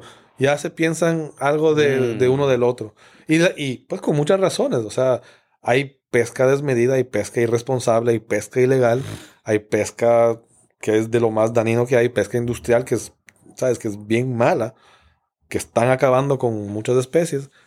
Y hay muchos biólogos que han utilizado información que pescadores y el sector de pesca les brinda, hasta de buena fe o de gratis, ¿eh? y después la usan en su contra. Entonces, por ejemplo, te voy a decir aquí en- de frente. Aquí en, en Puerto Rico, en el área oeste, hay unas áreas que son cerradas, que tú no puedes pescar ahí durante ciertas temporadas. Por lo que te comenté, son áreas que unas especies de, de meros, que bien grandes, que están en peligro de extinción, se, se agrupan ahí, se reúnen en estas áreas y ahí se, ahí se están reproduciendo, se agregan para reproducirse. Y las personas que tenían esa información eran pescadores. Y esos pescadores pues lo trajeron esa información a biólogos. Dijeron, mira, ah, ¿tú quieres ver esto? Está bien interesante, vamos a ver. Ah, biólogos lo empezaron a estudiar.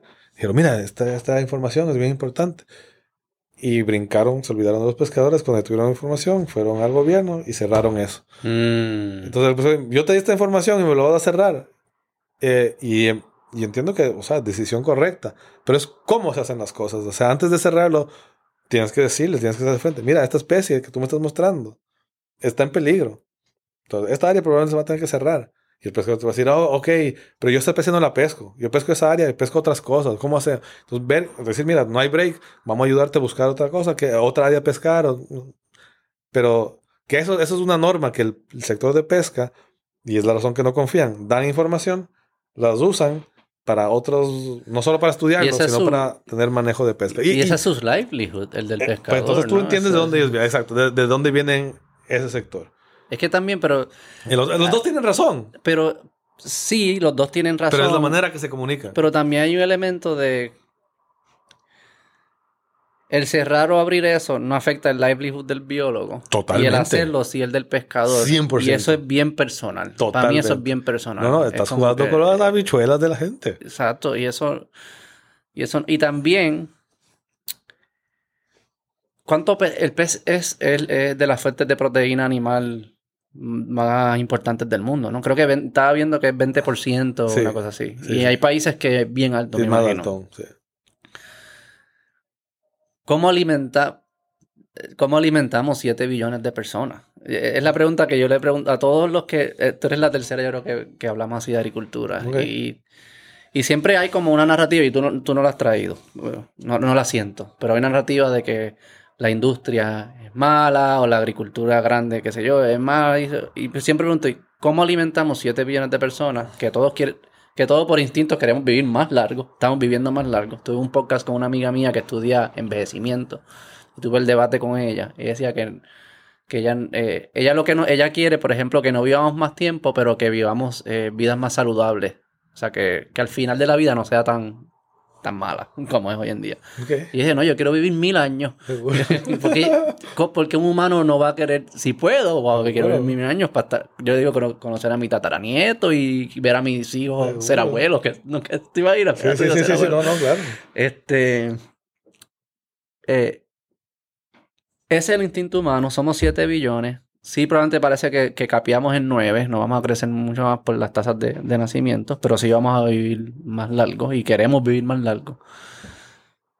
¿Cómo alimentamos a toda esta gente? Este, y cómo lo hacemos de una forma responsable. Eh, yo creo que lo que tú me dirías es que precisamente por eso es que hay que hacerlo bien, porque si se extingue ese pez, pues entonces no, no hay pez. Si lo haces mal, pues no va a haber pez. O sea, que tú estás... eh, pero en la narrativa hay algo ahí que, que- que me incomoda y me, me- me molesta que hayan ido a decirle al pescador, tú eres el culpable y por ende no puedes pescar aquí y mi Pero- vida y tu vida que se joda. Pero y, y- y esa es la parte que es, tan fuerte, porque otra vez, no solo en Puerto Rico, eso es a nivel mundial. Pero aquí, aquí, aquí estamos hablando Ha aquí, aquí pasado, trabajo, sí, sí, aquí, sí. aquí pasa y sigue pasando. Y esa es la, y es, es, ah, sobrepesca, es tu culpa. Y es como, ah, y tú también fuiste el que me dio la información que ahora yo entiendo Ya dónde que los biólogos ¿verdad? se están comiendo un chillo el viernes por la noche en el restaurante. Que no, no, ay, entonces eso, Ah. tú, y ahora vas, y ahora, esta es la razón que te digo que ahora yo entro con, con pues, después de mucho tiempo, ¿sabes? Y muchos años de trabajar con pescadores en el sector de pesca, que voy viendo el punto de vista, ellos van viendo mi punto de Claro. vista, vamos viendo cómo colaboramos, cómo vemos. También, es decir, mira, este pez, ¿por qué lo botan? O porque este, ah, este me lo llevo a la casa para mí. Pues, porque ese pez, ese- hay, hay más de ese pescado. Porque es no, ah, es que aquí la gente no quiere comer eso. Mm. Quieren este pez, quieren un chillo, quieren un mero, quieren dorado. No quieren, este no lo quieren. Yo, ok, vamos a ir viendo. O sea, entonces, de estos otros, eh, y esa es la parte que, que se llama peces, eh, eh, en inglés es underutilized, que eso, pues, no, no, no se utilizan, porque, porque hay muchos, se pueden comer, son buenos, pero usualmente el paladar o el, o el mercado no es lo que pide. Y entonces ya te voy a decir una cosa, que Pero ¿y lo- Estimando, estimando, porque eso es bien. esti- aquí la gran mayoría, o sea, si, si de la. ¿Cómo es? De como 80, 85, hasta 90% de la pesca es de Puerto Rico es importada. Pero, pero todo el mundo ¿De quiere dónde viene? chillo. De Chile y de... No, de, de Chile, del Golfo, de Asia. Sí, aquí viene de todos De lados, todos lados. de todos lados. Pero, pues, el plato, un plato, el chillo, es el Mm. chillo. La mayoría de gente que pide chillo no está comiendo el chillo. Fresco. No, ni fresco. No es ni chillo. No es ni chillo. ¿Y qué? Es cualquier otro pez rojo, pescado rojo. Como un pez rojo que está frisado y viene de otro sitio. ¿Sabes? En verdad. Sí, entonces esa es la parte que yo digo como que aquí, aquí ahí está la oportunidad. No es, que se- no, no es que sea malo, todo el mundo se lo come y se come rico y paga su, ¿sabes? Paga su precio de chillo y lo comen y bien. No es nada en contra de ese pez que viene de afuera, que es importado. No es nada en contra de eso. Es más decir, es, es al revés. Es a eso que es local. Hay que reconocerlo más, porque ahí está, se está perdiendo dinero. Es por decir, si tú, vas, si tú vas a un sitio y dices, yo quiero un café de la hacienda artesanal cualquiera de Lares, güey, tú pagas 8 pesos, Uy, me la voy a pagar porque es artesanal, con a mano, y, y está brutal. Pero tú vas a Starbucks y pagas 8 pesos y no, no dices nada. Pero si alguien te dice, este, es, este, este café, ¿sabes? Hay, es un bustelo y te cobran 8 pesos, decir, no, ¿cómo va a ser? Eh, aquí están haciendo eso, aquí se está, ah, se está a un, a un, a una- un pez, a un pescado de alta calidad, está compitiendo con peces que no son de la mejor calidad, pero el público no le interesa. Porque la ¿Y por pesca siempre debe- ha estado atrás y, no se conoce mucho. Pero otra pregunta, ¿y por qué le deben importar? ¿Por qué, por qué si yo me puedo comer un chillo congelado, que aparentemente sabe bien en mi paladar, Vas a ver bien. y me cuesta un chin más barato? ¿Por qué, por qué hay que enfocarnos, por qué hay que hacer chillos aquí? Porque entonces decimos, mira, pues no hagamos chillos, vamos a hacer otra cosa. Bueno, ok, entonces hay, hay hasta la parte pequeña, la parte grande, que es como si te digo, yo voy a agarrar y voy a comprar un carro, y tú vas a comprar un carro y tú me vas a dar 3 millones de dólares y va a tener, va a decir Bugatti, pero le sacas la cáscara, es un Toyota. Sí, sí. A los eh, dos, ca- los dos no, caminan, los dos andan, eh, hacen sí, lo mismo, no, el ¿verdad? scam no es bueno, contra, sí, no. exacto. Dices, ah, esa es la diferencia. Pues un Bugatti y un Toyota, los dos te llegan al mismo sitio. Mm. Pero tú estás dispuesto a pagar algo un poquito más. ¿eh? Por el lujo, por cómo te hace sentir, por lo que sea.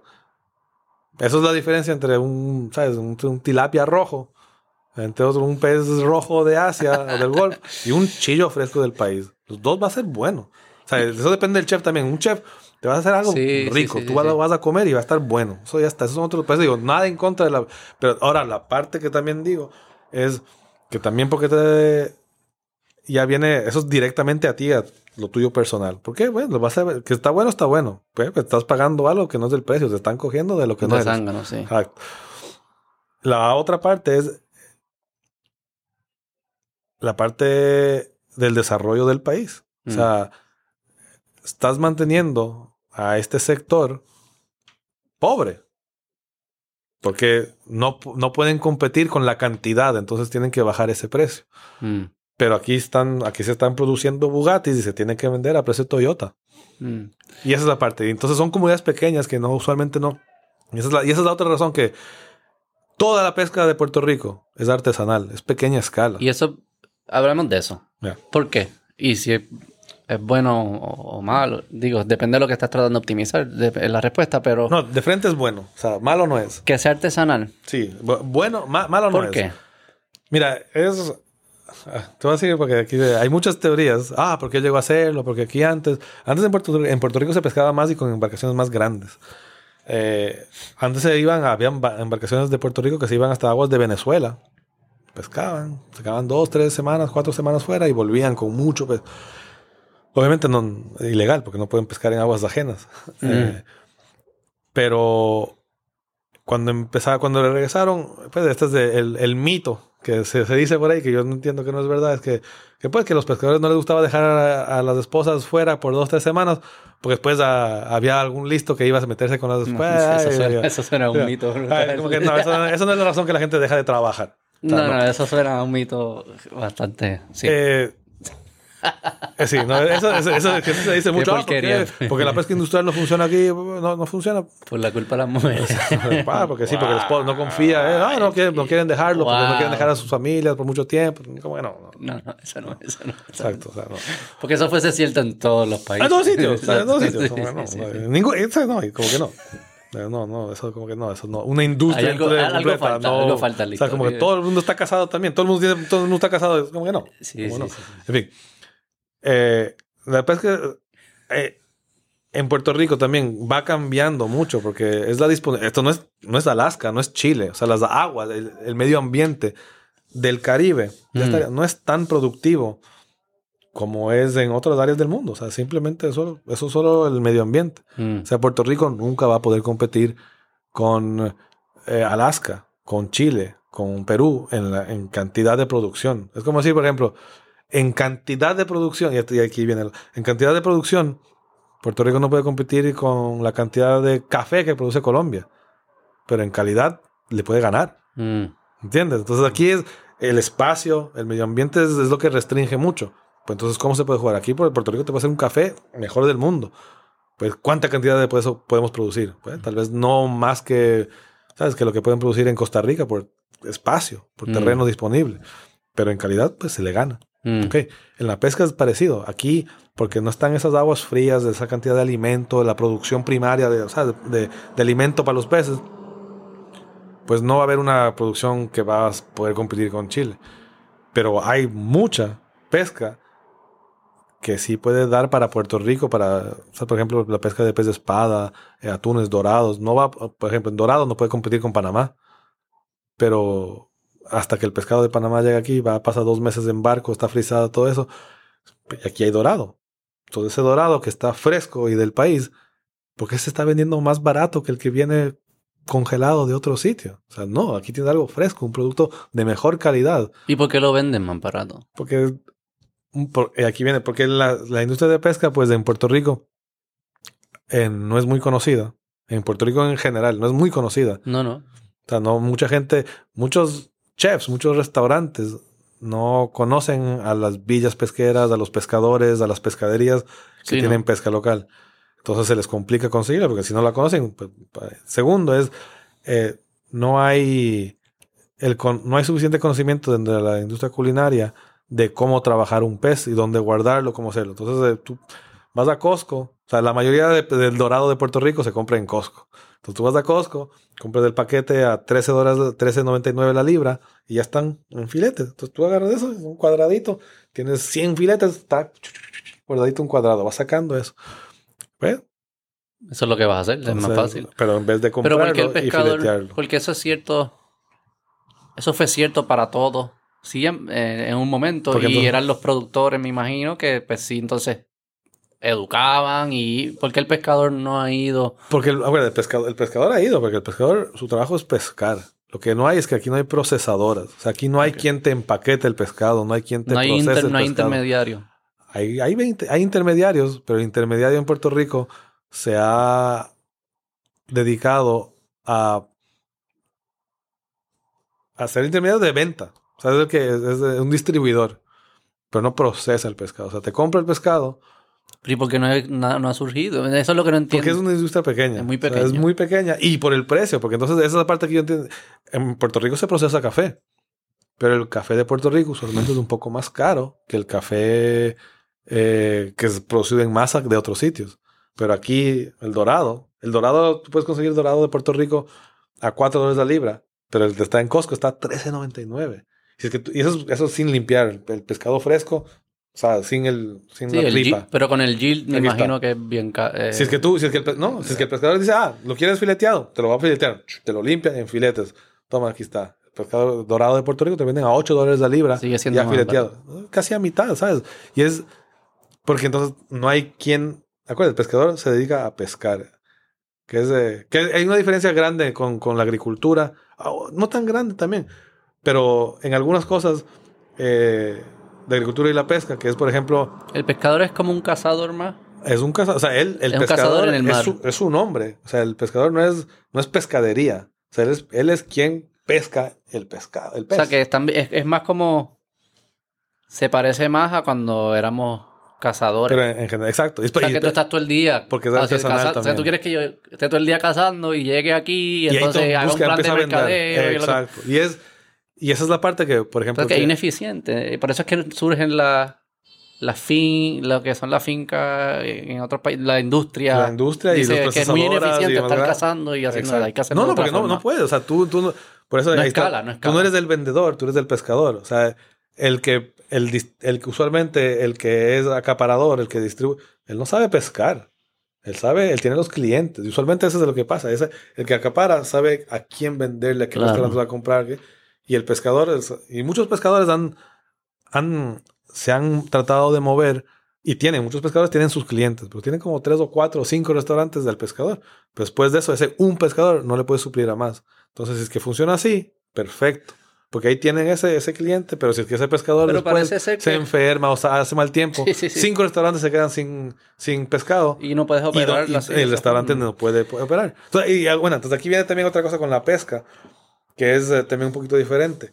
Dependiendo de qué tipo de pescado, hay que también romper el, el- el paradigma de, de el menú me dice qué pescado estoy con. O sea, qué, qué pe- o sea, que tener el menú, yo digo eh, dorado en el menú. Ahí está. Entonces yo siempre tengo que tener dorado en el menú. O sea, el- ¿a qué tipo? Sí, Pues, ahí viene el famoso claro. pescado del día. O sea, el fresh catch, el fish of que the day y haya. Lo que hay y hecho a este estilo. O sea, tú me dices cómo lo vas a hacer, mis acompañantes. bien, pero ese sea. restaurante está compitiendo con uno al lado que, que siempre tiene el dorado porque lo tiene congelado. Y dice, pues yo voy al que me Sí, es confiable porque a mí no me dorado. gusta cualquier pescado o me gusta exacto, dorado. Exacto. O sea, que hay unos elementos aquí No, que, que como, tú, lo- como tú lo presentas, me parece que siempre será artesanal. Y, y, y, y para eso, y si significa eso, pues que nunca va, al final para mí artesanal es que no llega a una escala. Y no es que sea malo, es que es, es eso. Te pregunto, ¿se pueden sembrar eh, especies? Sé que no las que no vivirían en este ambiente, pero pudiésemos traer otras que sí viven en ambientes similares, pero por alguna razón no están en el Caribe. Bueno, Uno puede sem- e-, ese concepto de sembrar existe en esto para Sí, que la- entonces sí exista la, la- la masa para poder escalar a otros niveles. totalmente. Por ejemplo, la acuicultura. ¿La qué? Acuicultura. O sea, Ah, explícame. ok, Cultura, o sea, como agricultura, pero acuicultura. Ah, o sea, ok, ok, ok. El lo- concepto de agricultura, pero en el mar. Exacto, o sea, y con peces y otros moluscos, otros invertebrados. Por ejemplo, y- nosotros en Conservación Consciente tenemos un proyecto ahorita mismo de acuicultura de carrucho. Estamos creciendo carrucho en tanques, creciendo. Y eso es como mating, como que lo... Cogemos los huevos, las huevas, de- o sea, que ya ponen las hembras en el mar, esos los cogemos, pues los desarrollamos, nacen, las alimentamos, van creciendo. Este es un proyecto de medio ambiente, es de restauración primero. Estamos creciéndolos para después ponerlos de vuelta en el mar. Pero el propósito de eso es, nosotros estamos haciendo eso dentro de una villa pesquera. Entonces lo estamos haciendo con pescadores. La idea es hacerlo para que se pueda restaurar estas especies que se están pescando. Y los tienes que tirar para... No, porque, porque, porque se escucha raro que los, los crezco, los tiro para atrás para pasar el trabajo de, cogerlos. porque- Pueden coger las huevas, o sea, sí, porque... Ah, porque- porque los huevos. No lo puedes crecer en, en captivity, como dicen. Ta- Sí, o sea, es, es- tomaría es, es más complicado porque hay que estar monitoreando. eh, Ok, Eso que es mejor los huevos y después los Y la tiras. razón es porque esas huevas en su ambiente natural, de unas huevas de 500 mil huevas, cuidado que uno llega a ser adulto. Entonces yo de esos 500 mil me cojo como, pues, llego, saco un pedacito y saco 5 mil. Porque es un ambiente precar, bien preparado. Sí, no, no, porque eso, eso, ¿sabes? Es como que de esos... de esos- no un predator ni nada. El- no, no, o sea, y cualquier, realmente hasta con tiburones. O sea, si ¿Ah, un sí? tiburón pare 10 crías, cuidado que uno de esos llega a ser adulto. Sea, ¿Por la qué es? ¿Que ¿Por, la por mortalidad en- predadores o, o porque hay falta de recursos? No, exacto, por depredadores. To- toda especie, o sea, Depredadores. toda especie, todo lo que nace no va a ser adulto, ¿verdad? Hasta con humanos. Todo, todo lo que nace no va a llegar a ser un adulto. O sea, sie- siempre pasa accidentes, la, la tasa de mortalidad, algo pasa. Y nosotros queremos, como en esto, de- con el carrucho, por ejemplo, es uno en 500 mil, pues si Uno en 500 mil. de las huevas que pone. Entonces, de esos, pues sacamos, y sacamos vamos a sacar son- 2000. Entonces, estamos haciendo. El default de la vida de un carrucho es muerte joven, eh, infantil. Ah, no, totalmente. Total, en larvas, o sea, no llegan. O sea, si tú ves un carro, pues entonces ahí cuando, cuando el público en general. Así era la nuestra. No a Sí. ese nivel, pero así era no, la no, nuestra. totalmente. Y, y si tú lo Y piensas. gracias a, parte de la, la pesca, comida, no lo la- es. Totalmente, ¿no? Y la agricultura y todo. todo o sea, desde el- Que nos olvidamos que nuestra vida era sufrimiento por default. Hasta hace, no sé, Par de cientos de años. años, exacto. Sí, sí, sí. No, y. Pero si tú lo piensas el- al consumidor, si tú dices, mira, ese carrullo que tú estás comiendo, ¿sabes? eso fue un, proceso a que pueda crecer a ese punto. O sea, es un milagro casi que llegue a ser adulto. La gente empieza a apreciar un poquito más lo que comen, lo que ¿Tú consumen. crees? No. Porque yo te puedo hacer ese ejemplo de, Algunos sí, de la, vacu- en la minoría. de la sí. vacuna, de cualquier medicina, de cualquier automóvil, de cualquier computadora, tienen un elemento de que fue alguien que se jodió y fue difícil. Sí. Bueno, ¿sabes, sabes qué? Pero eso a mí como que llega un... Sí, cuando veo el documental, me... me ah, qué nice. Pero el miércoles cuando vea el colmado me importa dar cara. O sea, yo- yo no lo- sé, yo no sé quizás... muy- Yo lo vi con, con varias personas de cuando vieron este eh, My Octopus Teacher. yo lo vi. Yo no lo vi, yo no lo vi. Excelente. Yo no el lo vi. pulpo es una especie bien interesante. Yo conozco a pescadores Que, que vieron eso y dijeron, ya no va a comer pulpo. Wow. Yo dije, ok, eso- Sigo eso- comiendo, pero lo puedo entender. Hay algo ético ahí también. No, ya, Eh, entonces porque son él cosas siente, que... él siente. O se- eso es lo que se sospecha. Porque Es que eh, se ha todo- analizado. Sí, sí. Los peces todavía no. Y es, y es bueno que no, porque si no, no sé qué vamos a comer nada más de plantas. Pero, y que hay gente que cree que es lo que es correcto. Pero que es por los mamíferos, nosotros somos mamíferos, tienen una, eh, la, la neurología es bien similar. Sí. Y los, los neurocientíficos dicen, por ende, debemos asumir que sí tienen conciencia y por ende hay sufrimiento. Ya. Este, y eso es como que. Yo estuve con un amigo en un podcast que me dijo que para él es más ético comerse un ser humano que tuvo un accidente y no tiene los nervios Ajá, que comerse un cerdo. Que es más ético. Por- Ok. por es- porque si tu meta es reducir sufrimiento, pues ese que ya no tiene nervios no Pues, sufre. No, no, total. o sea, Este, es, es- pero los es- pescados todavía no les no, que, que se tarden en encontrarle Sí, ¿no? el Y- sistema nervioso. y- y son, no ¿sabes? sé si sufren, no sé si... si, si- No, claro, sea, eso, un restaurante, si es que, me- ¿sabes? Yo evitaría ir a comer a un, evitaría ir a comer a un restaurante que, que se llama el restaurante de comida ética, porque tal vez, ¿sabes? ¿Qué va a ser? Eh, brócoli. Yo, y por, quizás pudiesen decir que sienten. por ejemplo, para mí también, la parte que no entra en lo, de, lo del pulpo también, por ejemplo, es un- el pulpo es una de las El especies que pulpo. es bien positivo eh, promover en la pesca y comer, porque tienen una- un ciclo de vida bien corto. O sea, básicamente los pulpos que ya están de tamaño de pescarlos también están a punto de morir. Sí, que está el elemento, o sea, está la filosofía de conservación de gente que yo admiro mucho, son cazadores. Ujú. Dijeron como, parece que pasaron por un proceso personal, ético, moral, de entender todo esto y decir, ok, pues yo o soy vegetariano o yo voy a cazar. Seguro. Yo voy a comerme lo que yo cazo. Y tengo una relación distinta. Si no lo puedo matar, no lo puedo comer. Exacto, tengo una relación distinta. Y también lo presentan como que, oye, el mundo animal es bien pre... ¿sabes? No es como que si no comemos ellos van a estar súper bien, ellos se matan. No van a y- ser y exacto, eso. sí. O sea, que también uno pudiese comerse solamente eh, eh, pulpos muertos o ya sería muy tarde y no No, porque el pulpo se reproduce y se muere. O sea, se reproduce y después, o sea, dura dos años. O sea, la gran mayoría, algunos, o sea, la, algunas de las especies que estamos acá, Promedio. vive, vive como alrededor de dos años. Y ya, o sea, esos como que son, es un ciclo de vida bien corto. Entonces, cuando usualmente ya está el tamaño que se pescan aquí, porque aquí no se pesca, no, no- no es, no es como que paella de baby octopus, nada, aquí se pesca el pulpo normal, o sea, y, y no se usa trampas, es todo a mano. Entonces también es, es una manera de bajo impacto, no es, no es masiva, es artesanal. Eh, Todavía no cogiendo estoy claro por qué artesanal es mejor que masiva. Porque de una forma masiva eh, se puede, eh, les bajas. Es cosas de poblaciones, ¿verdad? O sea, si es que tú los matas a una tasa más rápida de lo que se pueden reproducir, Claro. pues se va, se va a extinguir. no hay masiva sustentable, no hay alguien como, no hay un punto medio, como que no hay...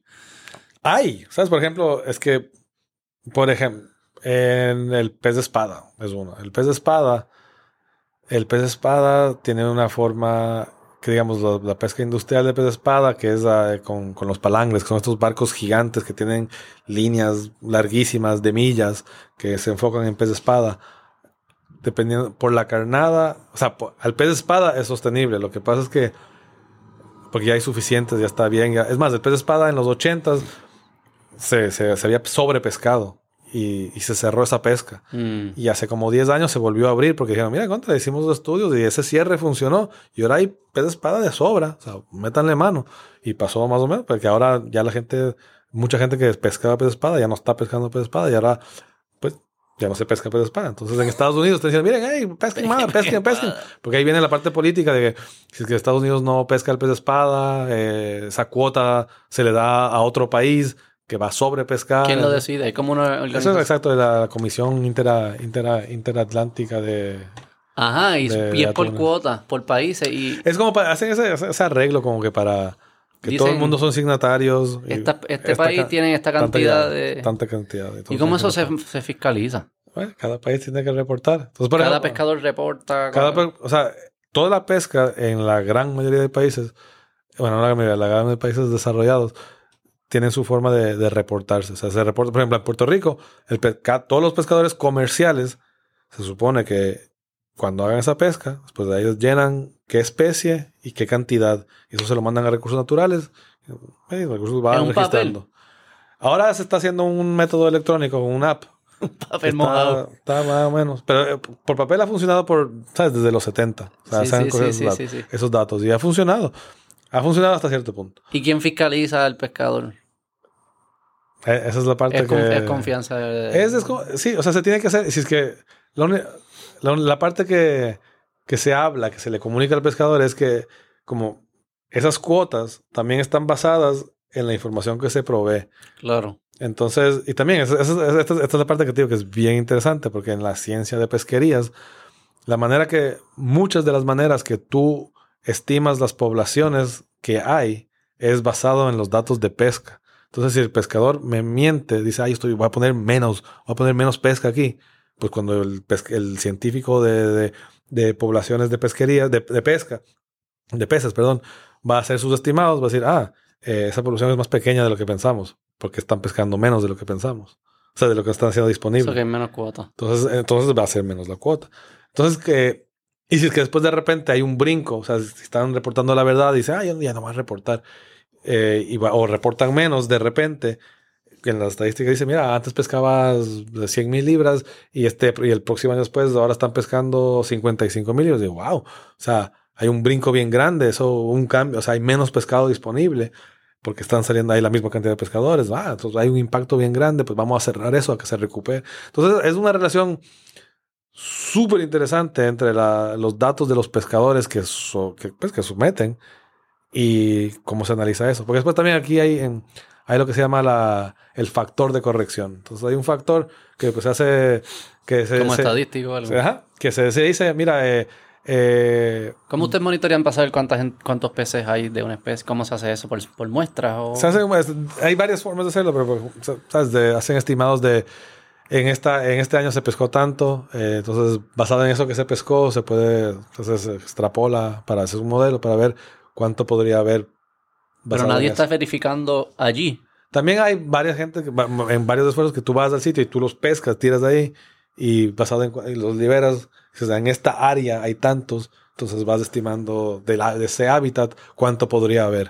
O sea, pero no hay, nadie te puede decir 100% cuánto hay de, o sea, como 100% seguro la población de un pez. Que ahí también entra la, por ejemplo, para mí con los tiburones, en Puerto Rico siempre se ha pensado y se dice que no hay tiburones en Puerto Rico. Mm. Eh, pero pues ahora estudiando, haciendo estudios de tiburones, como, bueno, aquí hay bastante tiburón. ¿Sí? Sí, sí, hay bastante, bastante. ¿Qué especie de tiburón hay? No, en Puerto Rico hay, el- creo que son, ¿cuántos eran? Creo que eran 58 especies de tiburones. ¿Cuál es el más? Como que esos de arrecife, tiburón. de El tiburón, arrecife. ¿sabes? Pa- eh, ese estudio no se ha hecho de cuál es el más común. Decimos que no hay tiburones, no hay, no hay un Grey White. Como que la gente piensa, por lo Aquí menos, está, está registrado. el Grey White. Ajá. Pero hay una población grande. O sea, aquí no. O sea, No, aquí no, no, hay por eso, población sí, grande. sí, ni- sí, si es que hay, cuando lleguen, porque aquí se está registrado como que se ha visto en Puerto Rico el Great White. Pero, por ejemplo, el año pasado un pescador de Aguadilla me dijo que él vio uno, pero no le tomó foto ni nada. Entonces dije, ah, eh, capaz que no era, tal vez, pero tal vez era un... O sea, la cosa es que sí hay eh, p- y, y- y- y el tipo de agua y la temperatura pudiese, pudiese haber, los Grey Whites le gusta. Sí, eh, no, no, no. O sea, aquí Porque en Florida sí hay, ¿no? en Florida hay mucho. Mm, Cuba. O O sea, sea, pues de- no hay razón que no haya, entonces tú pudieses decir. el, el alimento. El alimento. o sea, no hay Mm. tanto... al- no y porque hay tanto- poco alimento alrededor. Eh, el Caribe, acuérdense, el Caribe es un poquito más caliente, las aguas son un poco más calientes, no son tan productivas como áreas más frías, o están más al norte, o hay mucho atún, muchos peces grandes que, pues, que, peces, que esos tiburones comen.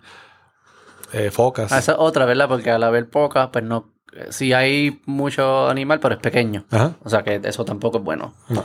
para hacer un- una industria, un O negocio. sea, de eso, ¿no? es que aquí hay, aquí, aquí, eh, o sea, Porque es el mismo casi esfuerzo, ¿no? Para, digo, cu- para cogerlo imagino que es más difícil si es grande, pero estás gastando la misma cantidad de tiempo para sacar menos libras. Depende, porque acuérdate que hay, hay, hay varios artes, muchos artes. O sea, está la caña, están las trampas, las nazas, está Claro. el buceo, están las redes. O sea, hay, hay, hay mucha, hay mucha cosa. Y la razón que pues, en Puerto Rico, parte de la razón que es, que es bien positivo, es para el medio ambiente, para que sea sostenible a largo plazo. Porque en Puerto Rico, si es que tú entras con pesca industrial a Puerto Rico por, por el tamaño de Puerto Rico, por el, el tamaño de la plataforma, muchas especies tú las puedes acabar bien rápido. Mm. O sea, puedes, ma- puedes capturarlas, puedes matarlas más rápido de lo que se pueden reproducir.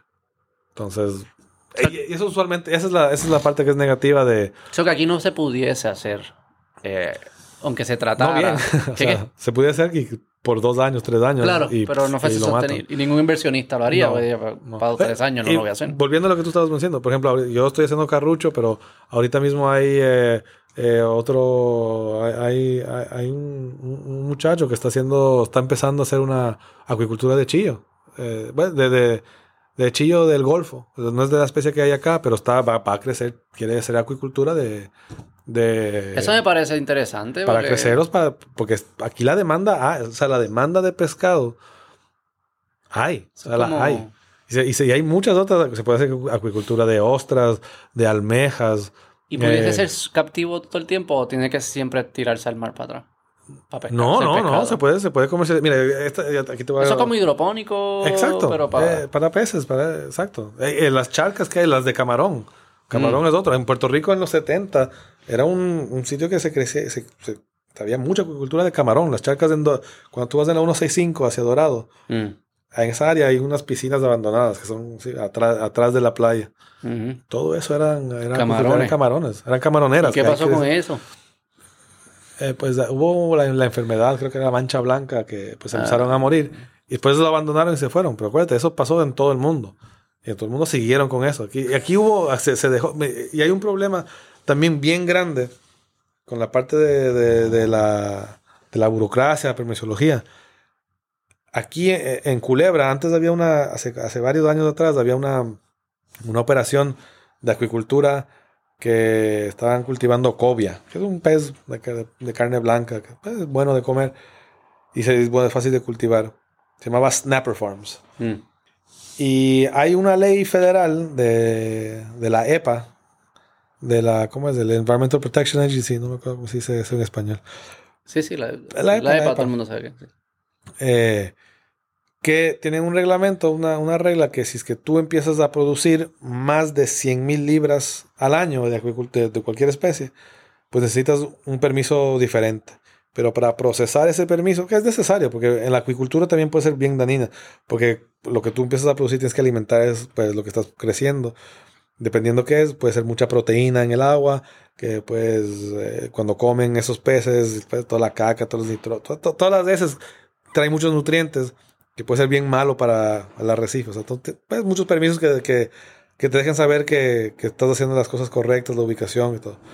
Pero esa es el, el- la barrera, son esas 100 mil libras. Esas 100 mil libras tienes que solicitar un permiso diferente.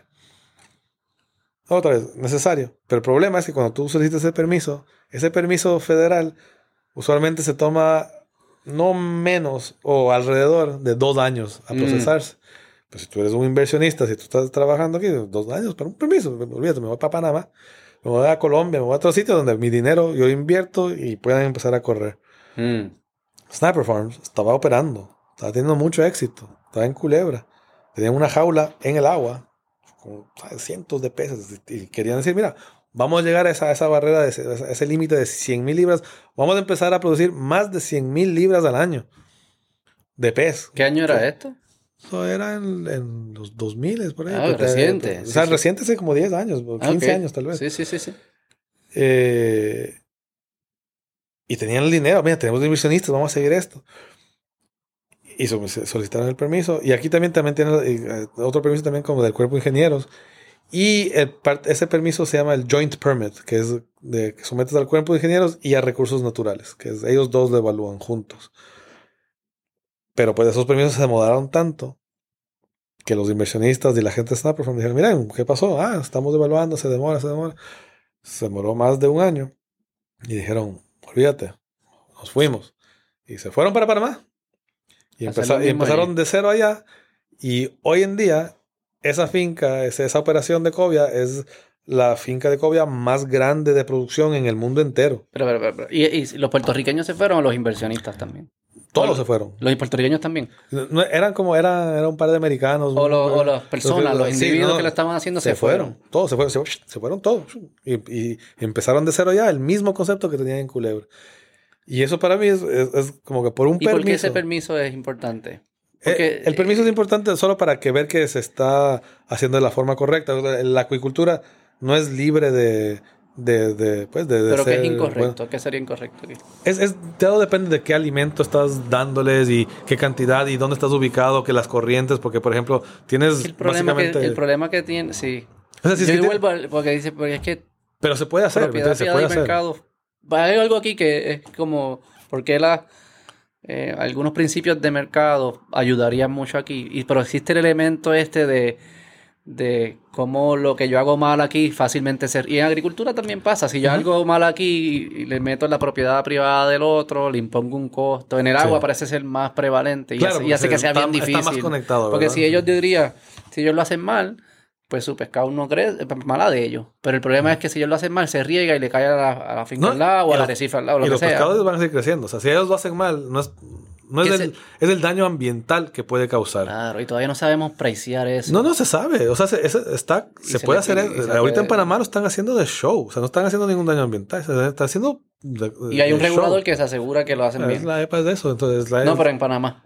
Sí, sí, el gobierno de Panamá tiene, tiene el, es del ARPA, creo que se llama el, Ministerio de Medio Ambiente. Sí, es más como que yo tratando de entender. Es, es, es la burocracia, es la lentitud. Mm. Dije, mira, se demoraron mucho, vámonos.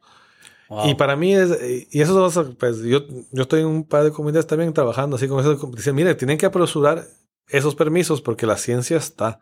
Y no es como que apresurarlos para que firmen y, y, sigan adelante. No es eso. Es, no hay, no hay una razón que se tenga que tomar dos años en evaluar algo de esa forma. Y, esto, y no, no es como que porque también, no es lo que estoy diciendo, o sea, no quiero que suene como que decir, ah, mira, dame mi permiso para construir este edificio donde me dé la gana, dame, apúrenmelo, o sea, que permiso es mi pana, que me lo firme, ah, o que sea como, como Sol y Playa. No, no es, no es de eso, es, es si que se, el proceso de evaluar se tiene que avanzar un poquito más porque son cosas que son de beneficio al medio ambiente, de beneficio al recurso marino. Lo que sucede con esto, yo soy un poco más escéptico en, en, en regulaciones. Eh, porque para mí es un ejemplo claro de que más regulaciones o, más lento el proceso, beneficia al que existe. Beneficia al grande o al que ya está al que ya tiene el permiso. Totalmente. El permiso. Siempre pensamos que el permiso es para proteger al consumidor. Y hay veces que pudiese hacer argumento. Pero a quien verdaderamente o siempre protege es al que ya tiene el permiso. Seguro, porque. Entonces, este, este, este, que, esta finca que podía venir a, a, ganar market share y a disrupt y ser una nueva fuente para muchas de trabajo, pero al final lo que le quita es mercados a otros. O sea que yo que soy más escéptico, yo veo regulaciones y yo los grandes les gusta que haya regulaciones porque son barreras de entrada para seguro, el chiquito. Seguro. Y por eso siempre soy como, ¿y por qué existe? ¿Y por qué que, existe? Y en verdad tiene que existir. Eh, en, la de agricultura, la, razón que existe es, es, protección del medio ambiente. ¿Sabes? Esa, es lo que hay. Porque aquí, hacia el market share que va a... Sí, fuese pequeño igual. Fuese pequeño y pudiera ser más grande porque la, idea es, el más grande del mundo ahora. Eh, por eso, pudiera ser mucho más grande. Pero es más de seguridad alimentaria para Puerto Rico y también fuera mucho para exportar también. Pero no funcionó, eso es lo que digo. empeoró la seguridad alimentaria porque ah, había una finca en Culebra y ahora no está. Totalmente, o sea, totalmente. O sea, que no, eh, no hace lo que dicen que hace. Bueno, lo que, acuérdate, ese, ese, permiso era es solo por medio ambiente.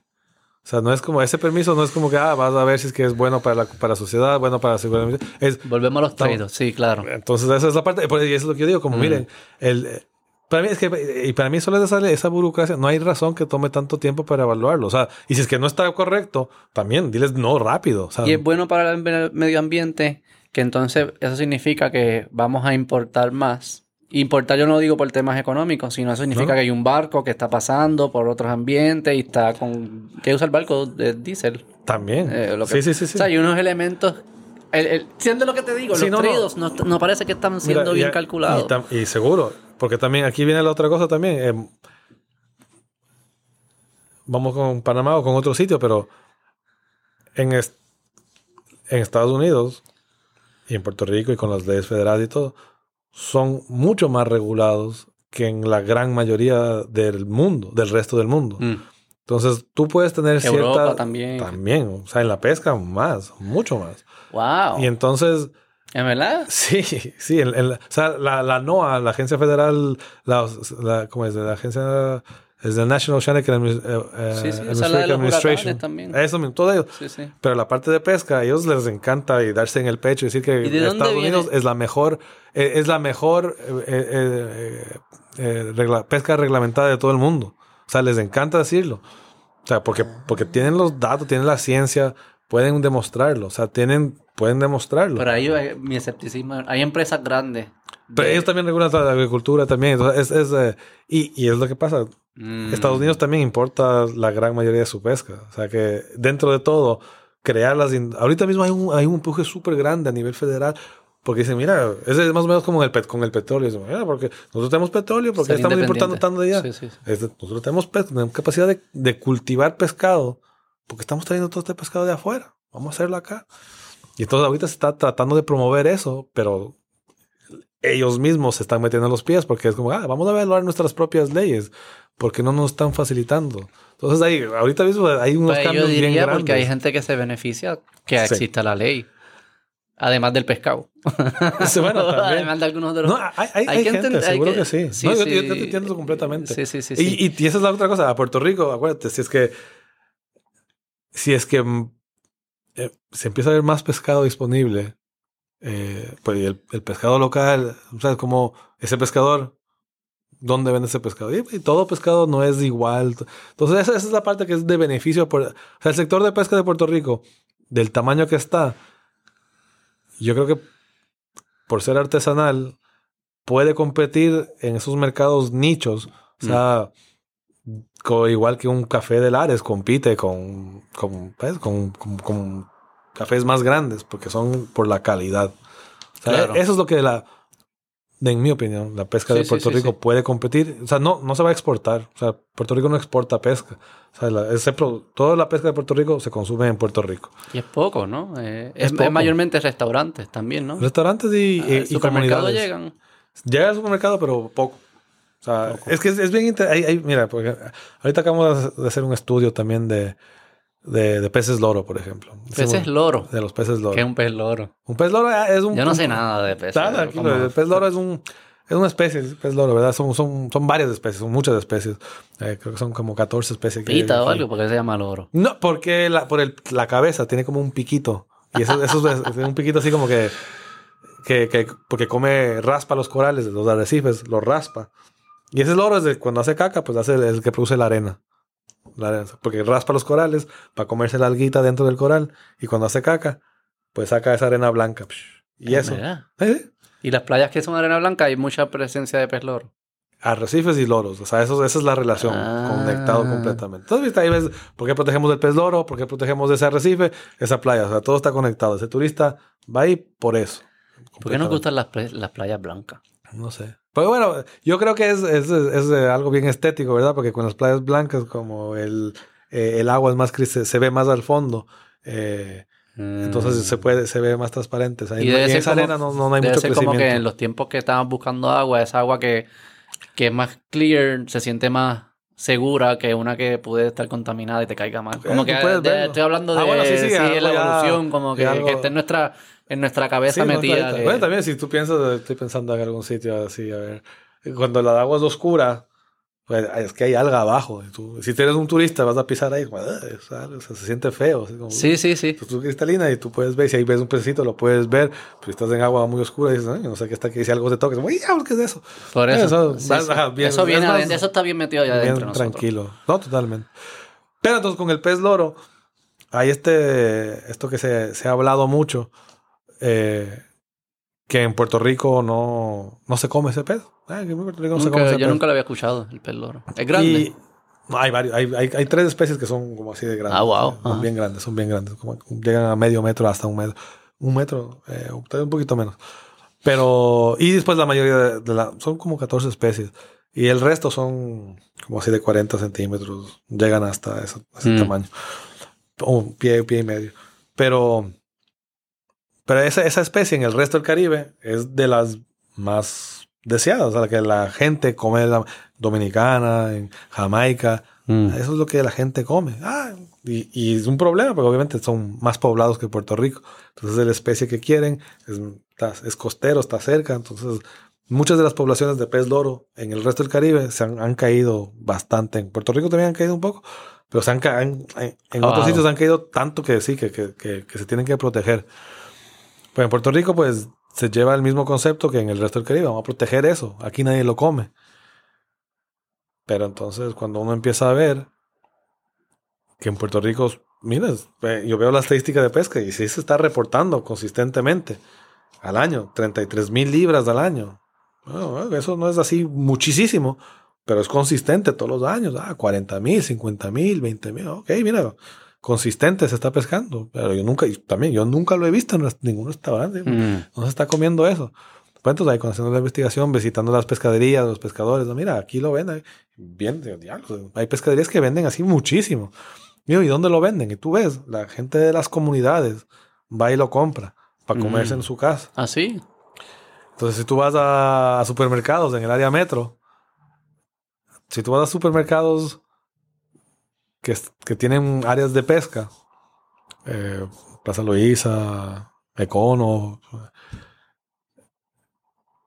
tú ves pez loro, ¿Sí? tú lo ves. Entonces es parte del estudio para ver, hacer, ver la cadena de mercado, porque cuando vimos, mira, se está reportando, entonces alguien lo está comiendo, porque no están pescándolo y tirándolo, o sea, alguien lo tiene que comer.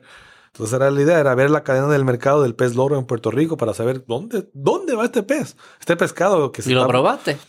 Yo lo he probado una vez, ¿Sabe bueno? a mí me gustó. ¿A qué sabe? ¿A ah, es un pescado de carne blanca, ¿sabes? Eh, ¿sabes que, Ellos que- para mí no, yo no soy, no saben muy distintos De- los peces. algunos, yo puedo ver la diferencia. No es para mí muy el ma- no es- salmón, no que es sabe bien distinto, obviamente no es de aquí, pero... Sí, no, ya. Ese sí. Pero hay algunos como que, por ejemplo, si tú pruebas un, un dorado, un filete dorado, un filete de atún y un filete de... Sí, de atún, eso sí, sí, sí, sí, sí, sí, sí. Pues un- hasta el dorado, un dorado y un chillo, ¿sabes? ¿Sabes? Esa, un poquito diferente la textura. Pero hay algunos que sí, como... Y el loro es Para mí el parecido a loro fue, fue, ¿sabes? Mí no fue mi favorito. Pero puede Fue- ser un, Bueno, probé, ¿sabes? Lo como un vez. pollo. Eh, Pues, fue- fue- un- Sí, es un pescado blanco, de carne blanca, que Claro. no es mariscoso. Entonces es bien simple. Eh, que no veo por qué es tan codiciado en el resto del Caribe. ¿Y cómo surge Pero- eso? Yo me acuerdo, yo tenía ten- un jefe que es británico. eh, y él, se él, él vivía en, el- en un pueblo en las afueras de Londres o algo así. Eh, entonces él me, él, él me dice, él me trajo un periódico, me enseñó una foto de un periódico de los mil, qué sé yo, 50 de, de, la, de Gran Bretaña, que salía un anuncio para, como para sirvientas. Ajá. Como que "Ta, estamos reclutando sirvientas, en nuestra casa necesitamos sirvientas y le vamos, eh, se, tienen hospedaje y se le da de comida langosta todos los días. Ok. Yo, ¿qué? ¿Langosta? Pero langosta es como lujoso y como que Sí, no. nada en contra de sirvientes, pero claramente le, se lo dan todos los días la langosta. No, no, antes y dice era- como que antes no era lujoso. Y, No. y cómo estas cosas cambian, eh, yo no entiendo, es bien raro. Cómo la cultura, algo se convierte lujoso y después Sí, no, no, lo sí, es, la- o lo deseado y no Mira, deseado. si la época de la esclavitud, de la colonia, todo eso, eso era la comida de esclavos. Cogían las langostas y se las daban Las a, langostas. a qué, ¿Y qué Y- pasó? La- es mucha de- del, del preconcepto que la gente tiene, de, de los prejuicios contra la comida. La langosta come caca. sea, son, son, son animales ¿Y que cuándo están- se convirtió lujosa? ¿Qué pasó? el, el mercado y el sabor. Eventualmente había bastante. Mira, están comiendo. Vamos a ver acá. Ok, va, va, su, va cambiando. eh, Eso para mí el es bien acceso. curioso, porque eso de, para mí de los, Piénsalo, de piénsalo los como el bacalao bien, también. bien arbitrario. El bacalao que es, es malo, ¿no? Bueno, no No, es malo, a mí me gusta, pero, ah, no- yo siempre digo, ¿sabes? La, la comida de Viernes Santo, que es bacalao con viandas aquí en Puerto Rico, como que todos los, ali- todos los productos que están en ese plato, nosotros los decimos como despectivos. Ah, ese es un bacalao, esa es una batata. Porque eso es algo barato. Sí, es algo barato. Ah, qué clase de Pero ahora el bacalao es carísimo. Ah, está caro, ahora es lujoso el bacalao. Seguro. Ah, no sabía. Sí, es bien caro, bien caro, bien caro. En verdad, sí, sí. Las cosas, todo depende de, de- de los mercados y, Y es por la escasez. a veces, a veces, a veces. O sea, por ejemplo, ahorita mismo el carrucho, el, el pre- precios de carrucho han subido mucho porque no se está vendiendo tanto carrucho. ¿Y por qué estos que son como que más comunes, que, que estaban diciendo al principio, los, o que mencionaste al principio, que decían los pescadores, que hay unos que son como más comunes, pero que nadie se los come? Por ejemplo, mira, hay que... pero porque no, porque no los tiran más baratos, porque hay, hay abundancia y entonces Es- la gente lo paga. Si me hay- das un pescado ahí barato, lo pago. ¿no? entra, ahí entra, ahí entra, ahí viene la parte antropológica, ¿verdad? Y todas esas cosas, como- y Mm. también del mercado, o sea que, que la gente, por ejemplo, para mí es loco, o sea que la gente por X o Y razón pre- le gusta comer pescado rojo. Sí. Digo, la- el, el chillo, ¿no? El red Cuando- snapper. eh, por ejemplo, la tilapia. la tilapia. Cuando es tilapia, la tilapia cuando entró, como que, bueno, bueno, pues empezó a crecer la tilapia roja, y esa tilapia roja se vende. Se Hay algo con vende. el rojo, la langosta.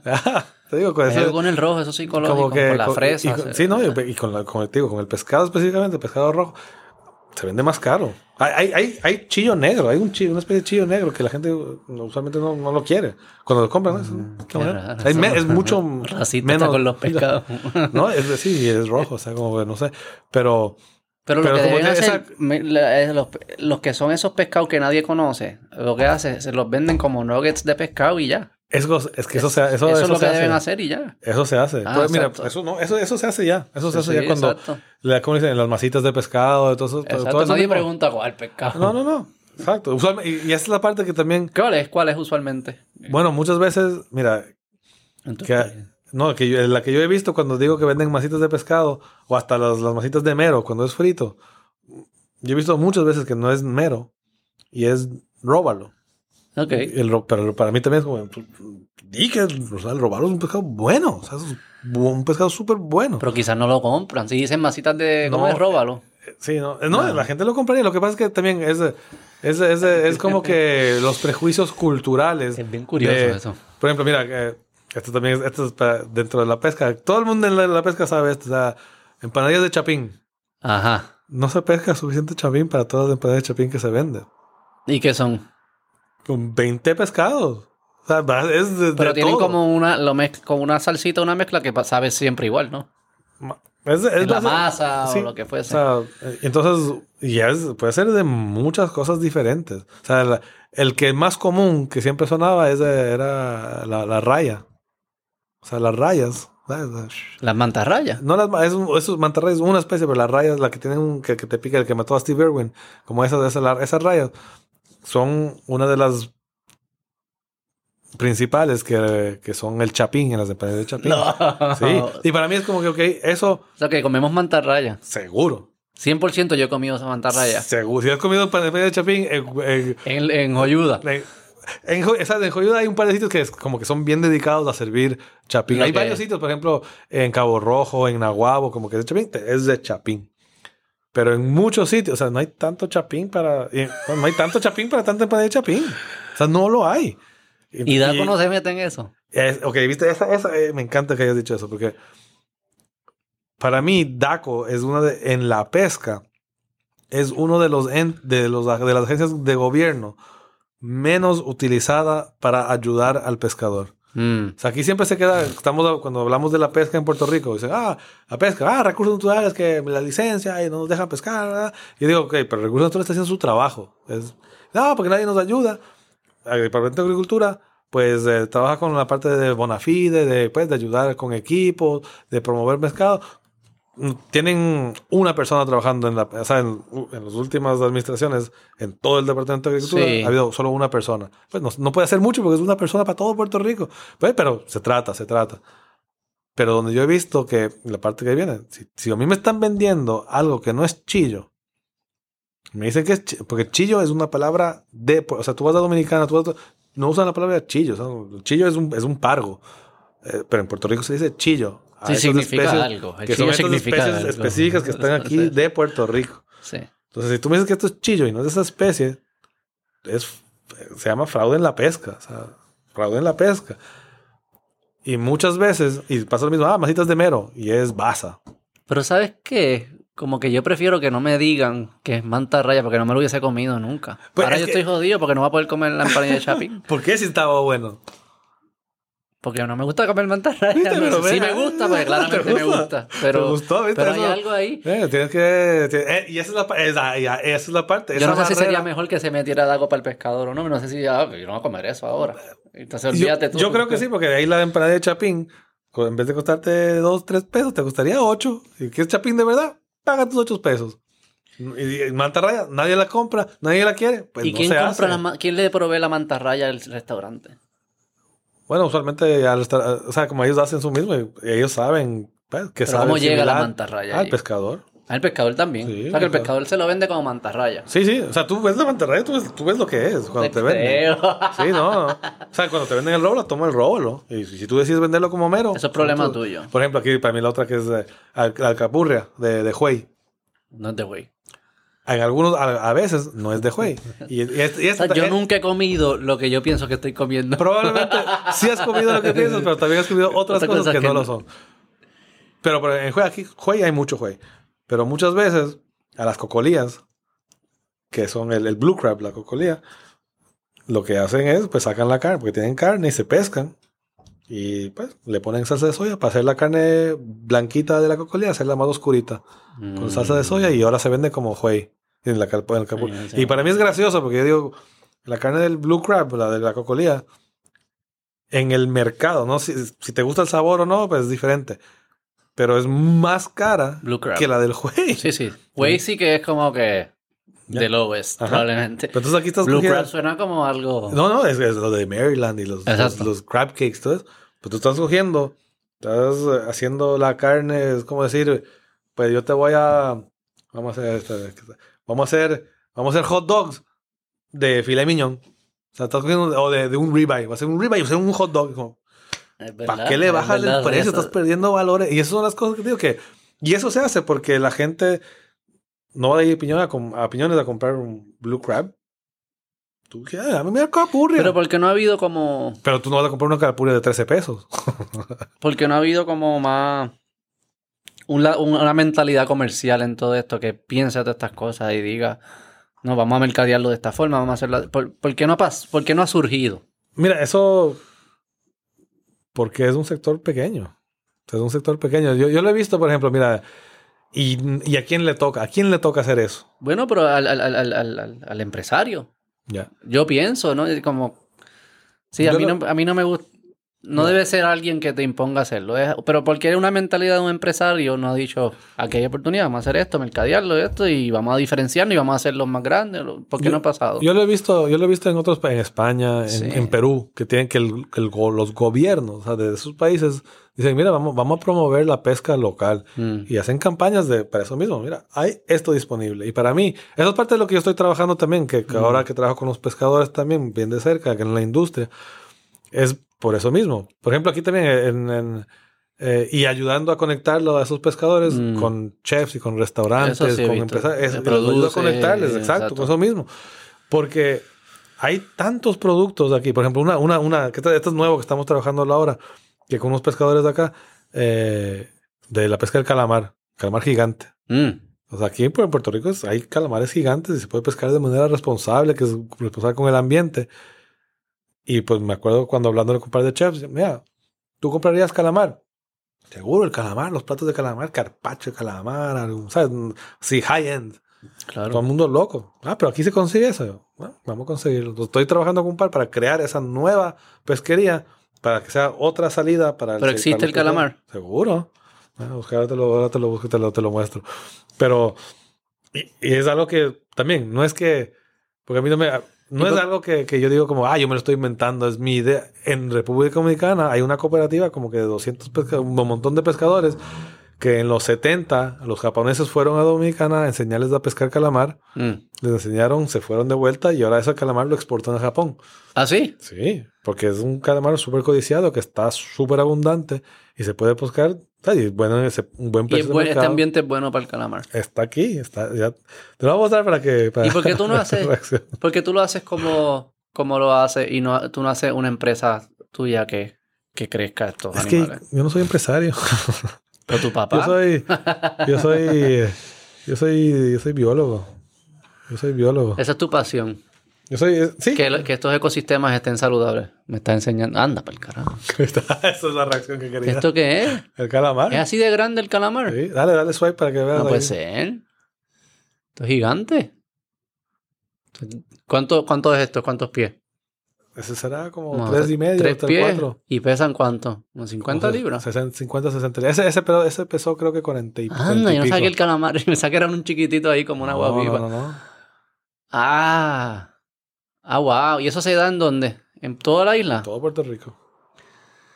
Entonces son cosas que digo que podemos hablar de nuevas, nuevas pesquerías para ayudar la economía, ayudar al pescador, ayudar a la gastronomía, seguridad alimenticia, que haya más comida, Sí. porque aporta a todo el mundo. Y, y sí, o sea, yo soy biólogo, yo, yo he trabajado en sin fines de lucro toda mi vida. Es más, cuando yo, yo empecé, yo, yo empecé conservación conciencia, antes de yo empezar ese trabajo, esta, esta organización, yo, traba- yo era el enlace federal de pesca para Puerto Rico. Y cogí, pues, cogí ese puesto y lo, lo cogí como por seis meses. ¿Cómo llegaste? ¿Qué, qué, qué te, ¿Por qué te da eso? ¿Qué, qué, qué es lo que te, No sé por qué. No, qué te brinda? No, es, eh, siento que es, eh, y renuncié a ese puesto, y mi esposa, "Eh, voy a renunciar a un puesto federal, esos chavos seguros, ¿sabes? Como que ahí, esos, bueno, ganas bien, y me fui a, a decir, bueno, voy a arriesgar, sin razón, porque me iba bien en el trabajo, y bueno, voy a renunciar. Y, a hacer- y es, es, es, eh, es esta sensación de, pues, de como que lo mismo, de como yo, es lo que yo estudié, es lo que yo sé, es lo que yo, donde yo entiendo que puedo aportar. Y no sé, la verdad que como que... Y sé que puedo, también puedo tener mis ingresos de aquí. o sea, no soy millonario, yo no tengo, ¿sabes? Yo no tengo un Sí, sí. fideicomiso que me apoya, o sea, yo tengo que mis chavos. Pero, pero sé que, sé que hay, sé que me puedo ganar fondos, sé que me puedo ganar mi dinero, y, pero es la, es la parte que me motiva a mí como que, yo siento que es donde yo puedo aportar. Y hay algo brutal de estar en el mar. No, no. ¿Sabes? Yo me mareé un montón. A, mí, eh, ¿verdad? a vuelta todo Puerto Rico. Todos los pescadores me, me- se burlan de mí. Pues, "Ah, ya, yo, ¿cómo tú vas a ser biólogo? ¿Cómo tú vas a ser biólogo? Porque yo, yo me mareo. O sea, yo yo me ¿No mareo. te yo- gusta estar en el Me gusta, me gusta, pero me mareo. Me mareo. O sea, y después- depende también cuando come. ¿No? Y, y, y- y- me vacilan. Porque yo, ¿sabes? Yo, yo la he pasado mal, pero lo supero y sigo. Mal de que bah, me pongo a vomitar ahí. verdad. Sí, vomito y después me pasa, me pasa pues, lo que estoy vomitando. ¿No estás acostumbrado? ¿No estás adaptado? A, a veces, o sea, no, no pasa siempre, ¿no? No pasa Porque tú siempre, pasas ¿no? mucho tiempo en el mar. Sí, sí, sí. Con ellos, con los pescadores. Sí, sí, no, porque entonces yo, esa es la parte que también que, que, que a mí me gusta. Por ejemplo, yo tengo un proyecto de tiburones, de, de investigación de tiburones. Que yo hablo con los pescadores y salgo y capturo tiburones, los marco y los suelto y todo. Y, estamos, y hay varios sitios donde hemos visto tiburones en peligro de extinción crítico, que están súper en peligro. Y los pescadores me dicen, aquí está este tiburón. Y yo les digo de frente, mira, si yo encuentro eso ahí y veo que es un hábitat súper importante, es bien probable que esa área se tenga que proteger o se tenga que hacer algo. ¿Sabes? Yo les doy de frente. Si es que es, yo, no, honesto yo no con soy, yo no soy vigilante, yo no soy guardia. Pero yo soy biólogo y yo, yo- yo también tengo cierta responsabilidad en, en comunicar pues, cosas importantes de medio ambiente para adelante. Pero yo soy, yo soy de frente y muchas veces alguien dice, ah, pues yo no te voy a contar. Eh, Esa es tu decisión si no me cuentas. Pero hasta ahora, a mí dicen de, de broma, pero hasta ahora, te digo, hasta ahora, ellos son los que me han mostrado un montón de sitios de especies que están súper amenazadas. Y yo les digo, mira, si es que yo reporto esto, eso pasa, mira, tú haz lo que tengas que hacer. Y yo brego con ellos, ¿sabes? Yo, yo trabajo con ellos, porque ellos también saben que, el, pero mira, uno específico, que trabajamos, que él me mostró un criadero de, uno, de una especie de tiburón que está en peligro de extinción. Y dije, mira, vamos a, vamos a ver cómo trabajamos contigo, porque esto, esta área, o sea, tú y yo vamos a hablar. Para, o sea, porque él me dice que ha estado, ha, ha estado pescando este tiburón por 30 años. O sea, toda la semana sale y pesca Esa 10 de este- esta especie, 10 tiburones. Para los pesca, toma. Ujú. Tú los pescas. Y dije, por 30 años, todas las semanas. Y yo, ¿en serio? Y dice, no, y y él me dice, yo, yo sé dónde está, un criadero, tiburón. Yo te lo voy a mostrar. Y dije, wow, oye, oye, mira, esto- este está en peligro de extinción. Sí, no lo digo de pescar, ¿verdad? ¿verdad? Contra, así está. En serio, es que yo por 30 años lo veo y siempre lo he visto. Y para él está saludable porque él Claro. lo ve saludable. Sí, sí. Y en esa área está bien, pero es como decir, eh, si tú vas a, yo qué sé, a un sitio que, que ves el bosque y, está, y ves muchos árboles, pero a tus espaldas está deforestado, dices, bueno, aquí está bien, el bosque Claro. está bien. Sí, sí, tú sabes lo que, lo que tú Entonces, a sabes. nivel mundial, a nivel, esa especie está bien mal. Entonces, contra, esto es algo súper importante, ¿ve? y hablando conmigo, y pues hicimos de acuerdo, él, va, él no va a pescar ahí. Ok. Y, pero dice, pero el mercado, él vende tiburón. Pero le perdió en ingreso ahí. Entonces, esa parte que dije, vamos a ver. Entonces, ahí, si pesca un poquito más lejos de, la, de, de esa área, va. Esa, es la- esa era la teoría. Mira, si tú pescas de aquí con la misma manera, deberías pescar. Aún puedes pescar tiburones, pero van a ser otra especie. Vamos a hacer el intento. Y se hizo, ta, ta, ta. Y empezó a pescar otra especie de tiburón que está súper saludable. O sea, que no hay preocupación. Entonces, y es más, crecen más grandes. O sea, ya está pescando tiburones que son más grandes. Puede, tiene, pesca menos tiburones. Está ganando más o menos igual. y ya no está haciendo el daño. Salió mejor. Entonces sa- salió. O igual o mejor. Está, está, sea, exacto. No, no- Pero en ocasiones no salen mejor. A veces no, pero a veces sale, a veces sale mejor. Bueno, este- este- aquí se resultó En e- porque es que. sí, en ese, en ese sí, en ese sí. Pero hay veces sí hay que. Hay que ayúdame a entender bien el, el- el- objetivo de, con- de- No el objetivo, que suena bien pendejo. El concepto de conservación. Porque yo me imagino que, que antes que los humanos fuésemos la especie dominante, Mm. animales se iban en extinción. O sea, no es como que nosotros. No, no todo es culpa de nosotros. No, Algo- nada. Esto pasaba antes que nosotros. No. Este. ¿por qué, y por qué decidimos conservar algunas, no otras? ¿Cómo se toman estas decisiones? ¿Cómo, cómo- uno piensa todo este concepto? Porque para mí suena bastante arbitrario. Ok, interesante, eso, no lo había escuchado, pero me gusta. Ok, no, no, no. Ok, para empezar la, la primera parte, totalmente de acuerdo. Mira, para ponerte un número, creo que es 94, vamos a ir 90 para estar seguros, pero alrededor del 90% de todas las especies que han existido y van a existir ya se han extinguido. Han- Exacto. Y no es culpa de nosotros. No. La O sea, gran mayoría. no. La super mayoría. No, no, exacto, 90%. o sea, Ah, 90%. Ya, están, ya están extintas de Antes todo. de que nosotros empezáramos a joder, ellos. Exacto. No Pues, todos los cambios, todas Sí, las sí. especies, todos los cambios globales. Los meteoritos y todo las cositas. Todos los cambios de, de épocas y las eras y todo. Pues ya, Ah. todo, todo. Es más, ahorita mismo es al revés. o sea, ya solo queda, solo hay más o menos 10% de, lo, de la vida que ha existido en el planeta Tierra. Algo así. Es un número, no me acuerdo exactamente el número, pero es algo así. Ah, Ok. Entonces ya, o sea, sí, digamos, los humanos van a ser responsables de, de como no, ni siquiera un por ciento de las especies que se han ido extintas. Ahora, es...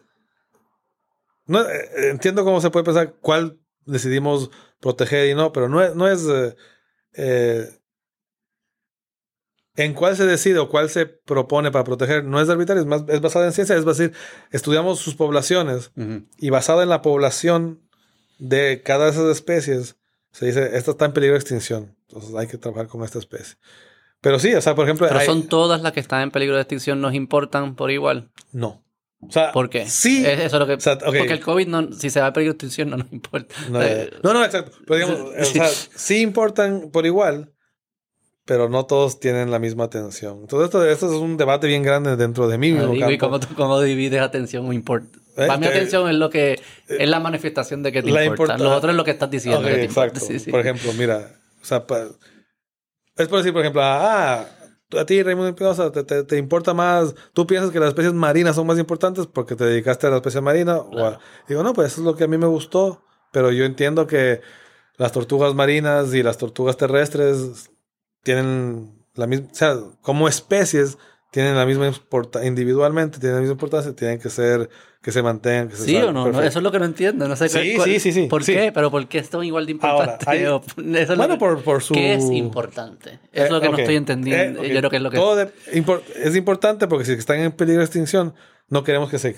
que, que se desaparezcan, ¿verdad? Entonces, esa es su importancia, es eh, la importancia de que ¿Por no qué no? desaparezcan. ¿Por qué no? No hay algunas Que que, no son culpa. No O hay sea, algunos- por Ah, nuestra culpa.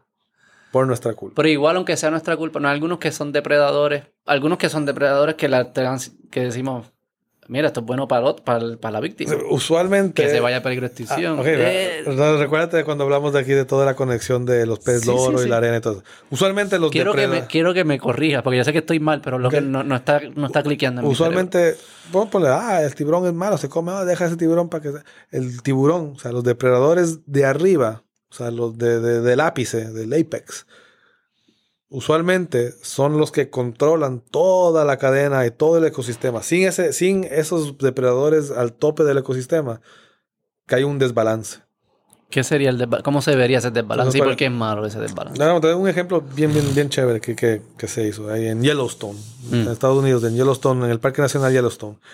Básicamente erradicaron, no los, no los extinguieron, pero erradicaron a los lobos de toda esa región de Yellowstone National Park. Y eso ya pasó, era como que, bueno, 50, 60 años sin lobo, más, yo creo que más hasta, creo que fueron hasta como unos, capaz hasta 100 años, que no había ningún lobo en esa área.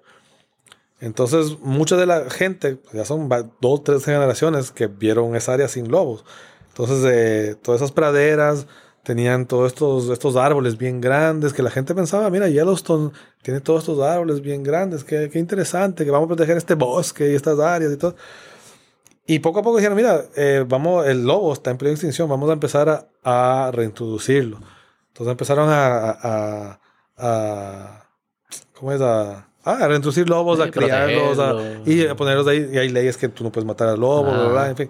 Y a la gente que tiene ganado, pues crearles verjas para que no se coman, mm. para, para, prevenir los conflictos. Pero empezaron a más lobos y más lobos. Y hasta que los lobos tenían sus propias manadas y había suficiente. Y ya, vamos a ver.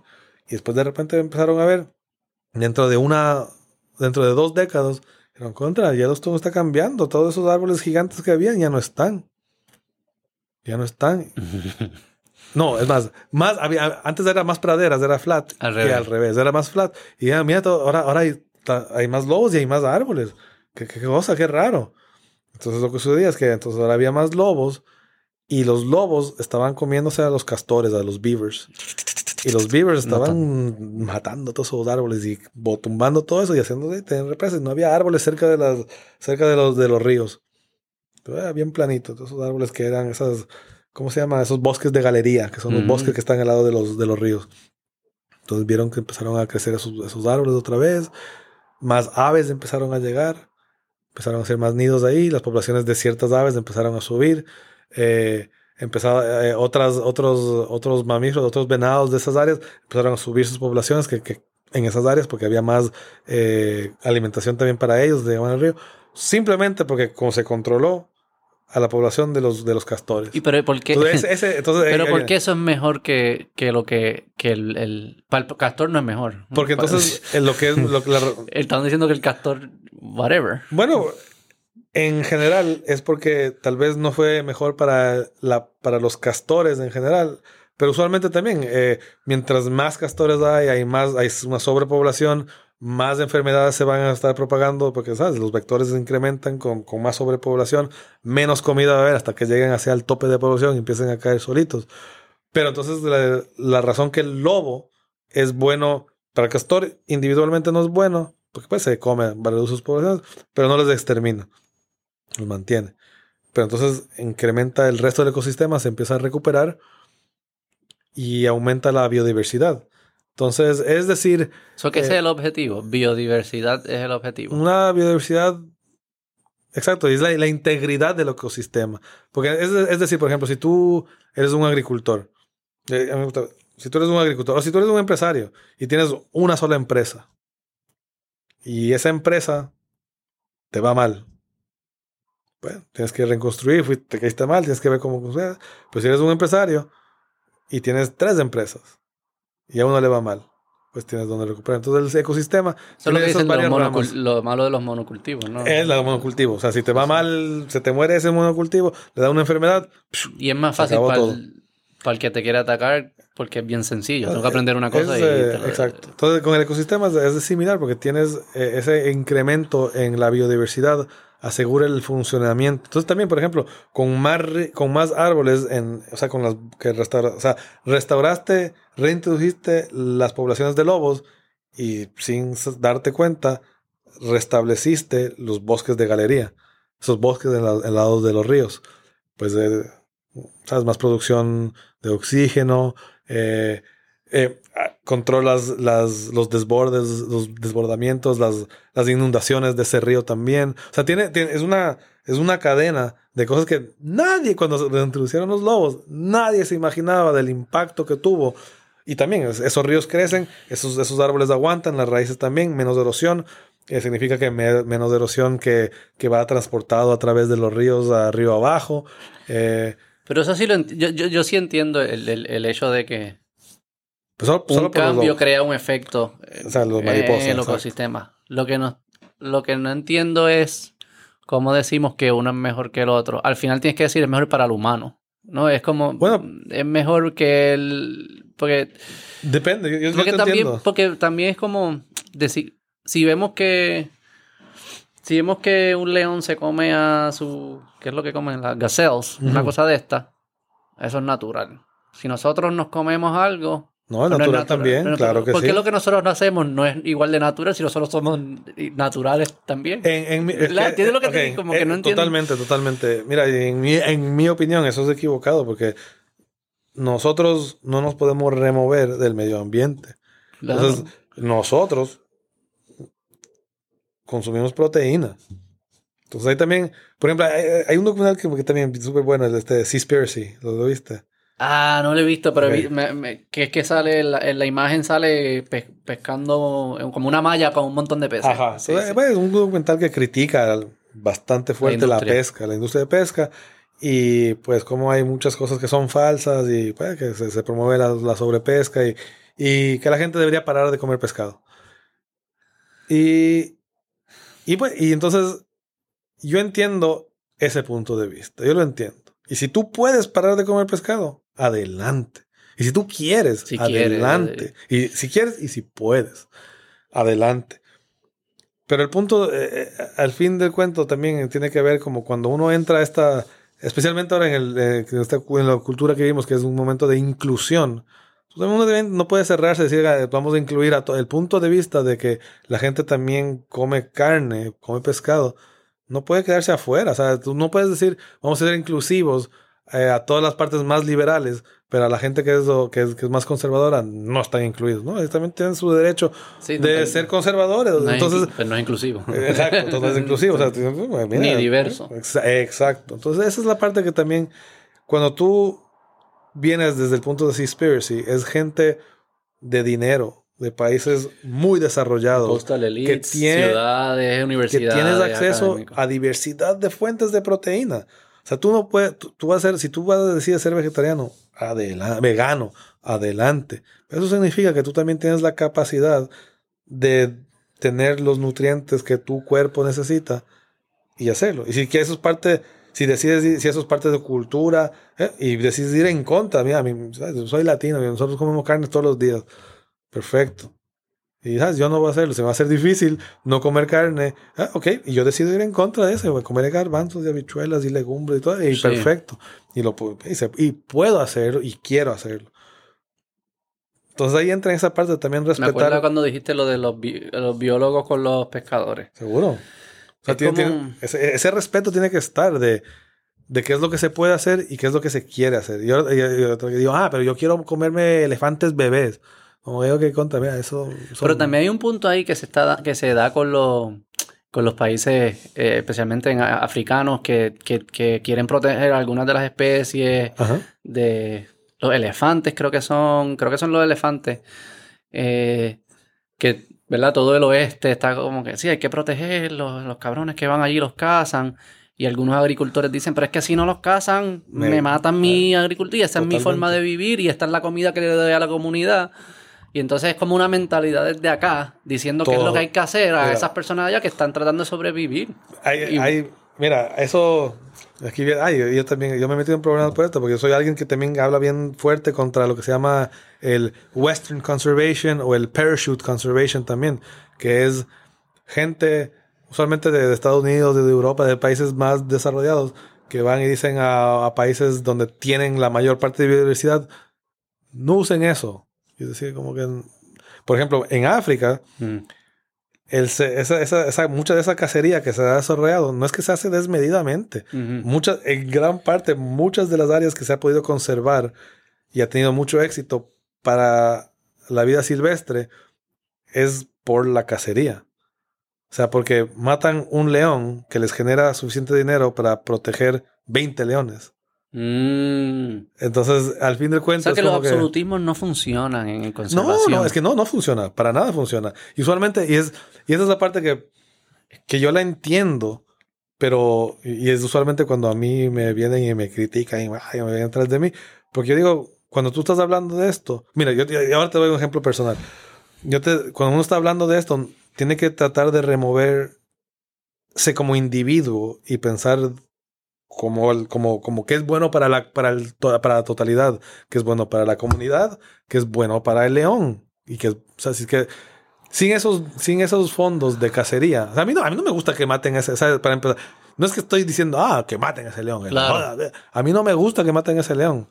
Pero si es que eso es lo que ha funcionado para la comunidad y para la protección de esos leones y genera ingresos para seguir protegiéndolos y para que la gente tenga que comer y tenga trabajos, pues mira, parece que funciona. Entonces cuando... Por eso pero ahí está, hay una jerarquía que, yo, que es lo que estaba tratando de llegar ahorita, que yo estoy de acuerdo. Y es que el humano es el prim- es, es todo en, en- en- en motivo de una mejor vida humana. Total. Y, Totalmente. se definirá mejor como Totalmente. cada cual, pero No, no no, o sea, no, es totalmente. en el, no, es en el, no es en un vacío. No, no, no. Tú no y- conservas la langosta por conservarla, tú la conservas porque es que es, es más saludable para el humano que haya habido diversidad. Bueno, aquí está, ¿verdad? No, no, 100%. Esa es no, la parte bien, eh, ¿cómo es de esta? Eh, deontológica, de que es como que, de pues, la filosofía aplicada, de que tú le das valor, pero es de lo mismo, como que si es que el, si es que el árbol en el bosque cae y no hay nadie ahí, suena, hace sonido. Y es lo mismo, si es que, si es que el humano no está para darle el valor intrínseco de existencia a esa langosta, tiene valor intrínseco. Ah, si es que yo no, si yo no creo el concepto de Claro. valor intrínseco, Claro. el valor El intrínseco pulpo fuese el que lo- existe. el pulpo lo haría. El No, pulpo- el pulpo, pero, pero entonces esas son cosas que, que al fin del cuento sí, porque por ejemplo dice, ay, yo no quiero que no maten esos leones, ¿verdad? Desde mi casa en Wisconsin, como yo que sé, no hagan esa cacería.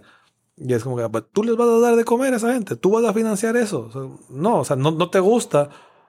Y tú, por ejemplo, mira, yo, yo, yo personalmente soy una persona que yo me inclino en- al- a, la izquierda en la política, en la gobernanza, en el gobierno. Entonces, yo, yo soy una persona bien de izquierda. Y, por ejemplo, aquí en, en Puerto Rico con, el, con, el, con, con los tiburones. Mm. Parte de lo que estaba estudiando, los tiburones. En Puerto Rico no hay ni, hay, hay una, un una regulación que protege a los tiburones, que Mm. protege solo al tiburón gata. Las otras cincuenta y pico especies de tiburones no tienen ningún reglamento. Tú puedes pescarlas la cantidad que quieras, el tamaño que quieras, cuando quieras. ¿Ves por qué parece arbitrario? Eh, eh, es que sí, eh, eh, en parte esa sí es arbitraria. Sí, sí, no. Porque a veces no hay, no hay suficiente información para que no sea arbitrario. O sea, siempre es como que cuando el, el término bien conocido es la mejor ciencia disponible. Y si no hay ciencia disponible, pues es mi opinión. Claro. Pues, Se vuelve arbitrario. Pero en Puerto Rico, en el mundo entero, ¿sabes? El aleteo tiburón, ah, se están acabando los tiburones. Pero en Puerto Rico, sin ninguna ley que, sin, bueno, esa que protege a los tiburón gata, pero que no protege al resto. ¿Por qué no se están acabando los tiburones? ¿Por qué no todo el mundo lo está pescando? ¿Por qué los chinos están metidos aquí comprando aletas para exportar y todo? ¿Por qué no? En Puerto Rico se come el tiburón en pinchos de tiburón. Y esa es la única forma realmente que se come el tiburón en Puerto Rico, en los pinchos, ¿sabes? en Boquerón, en un par de sitios, pues, tienen sus pinchos de tiburón. En las áreas costeras. Y los pescadores cuando pescan un tiburón, pues ahí tengo un tiburón, 200, 300, hasta 700 libras de tiburón. Y mira, se la venden al pinchero. Toma, aquí está. Y ese pinchero dice, pues, gracias. Yo no te voy a pedir un tiburón por cinco meses porque tengo 700 libras de carne Claro. aquí en pinchos. Olvídate. Entonces no tienen que pescarlo. Recuerda, yo soy bien de izquierda. Yo digo, contra. Yo digo, con- no, yo, yo- yo- personalmente, pero es que... No suena. Pues, es, que, es que es la parte que, es la parte que yo te digo. Yo entiendo que Lo que tú estás diciendo, lo que tú estás diciendo es que eh, se- en, en este caso hubo como naturalmente conseguimos lo que queríamos conseguir sin que tuviera que haber una intervención. ahorita mismo en Puerto Rico la razón que no se están acabando los tiburones, están la- metiendo la pesca, porque el mercado no quiere tiburones. Claro. Entonces el pescador dice, no quiere tiburones, no lo va a pescar, ya está. Y el mercado, entonces es algo totalmente de derecha, cero reglamento, que el mercado está dominando. Y a mí me molesta que, que eso funciona, pero... ¿Te porque- molesta de verdad? No, no me molesta, me molesta porque estoy equivocado en mi pensamiento, porque yo soy bien de izquierda y no me quiero abrir. Pero yo sé no, que... pero yo tú sé- eres yo bien sé- abierto. Esta No, conversación, Ya, ya, ya. ¿quieres- tú quieres privatizar los océanos. No, no. Ah, es que es lo que te digo. Pero eres... Si es que yo fuera Pero da- gobernador, date- bien de izquierda. pero yo date- entiendo que funciona. Yo, yo No. entiendo que funcionan. No, o sea, pero date, date sea, un espaldarazo y date props, porque en esta conversación ha sido bien mente abierta. Es que, es Y, lo- que- y- y- y parece Ya, ya. que eh, es bien claro que tú tienes un objetivo que, que tú lo que quieres es que funcione. seguro. Y yo creo que en, en el movimiento de conservación o de ambiente, que, que se- como que se mezclan, el de climate change, yo creo que ah, no hay mucha objetividad en las conversaciones. Y hay, y- hay, hay mucha ideología, dogmatismo, lo que fuese.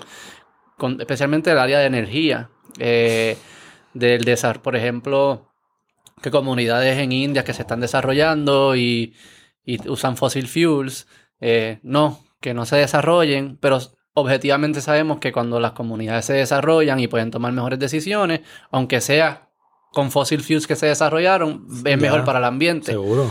Lo mismo que con eh, las, las placas, las, las fincas estas de placas solares destruyen, destruyen fincas y espacios bien grandes. Y ahora estamos teniendo un problema bien grande con las que se hace con las placas después de 20 años y con las baterías.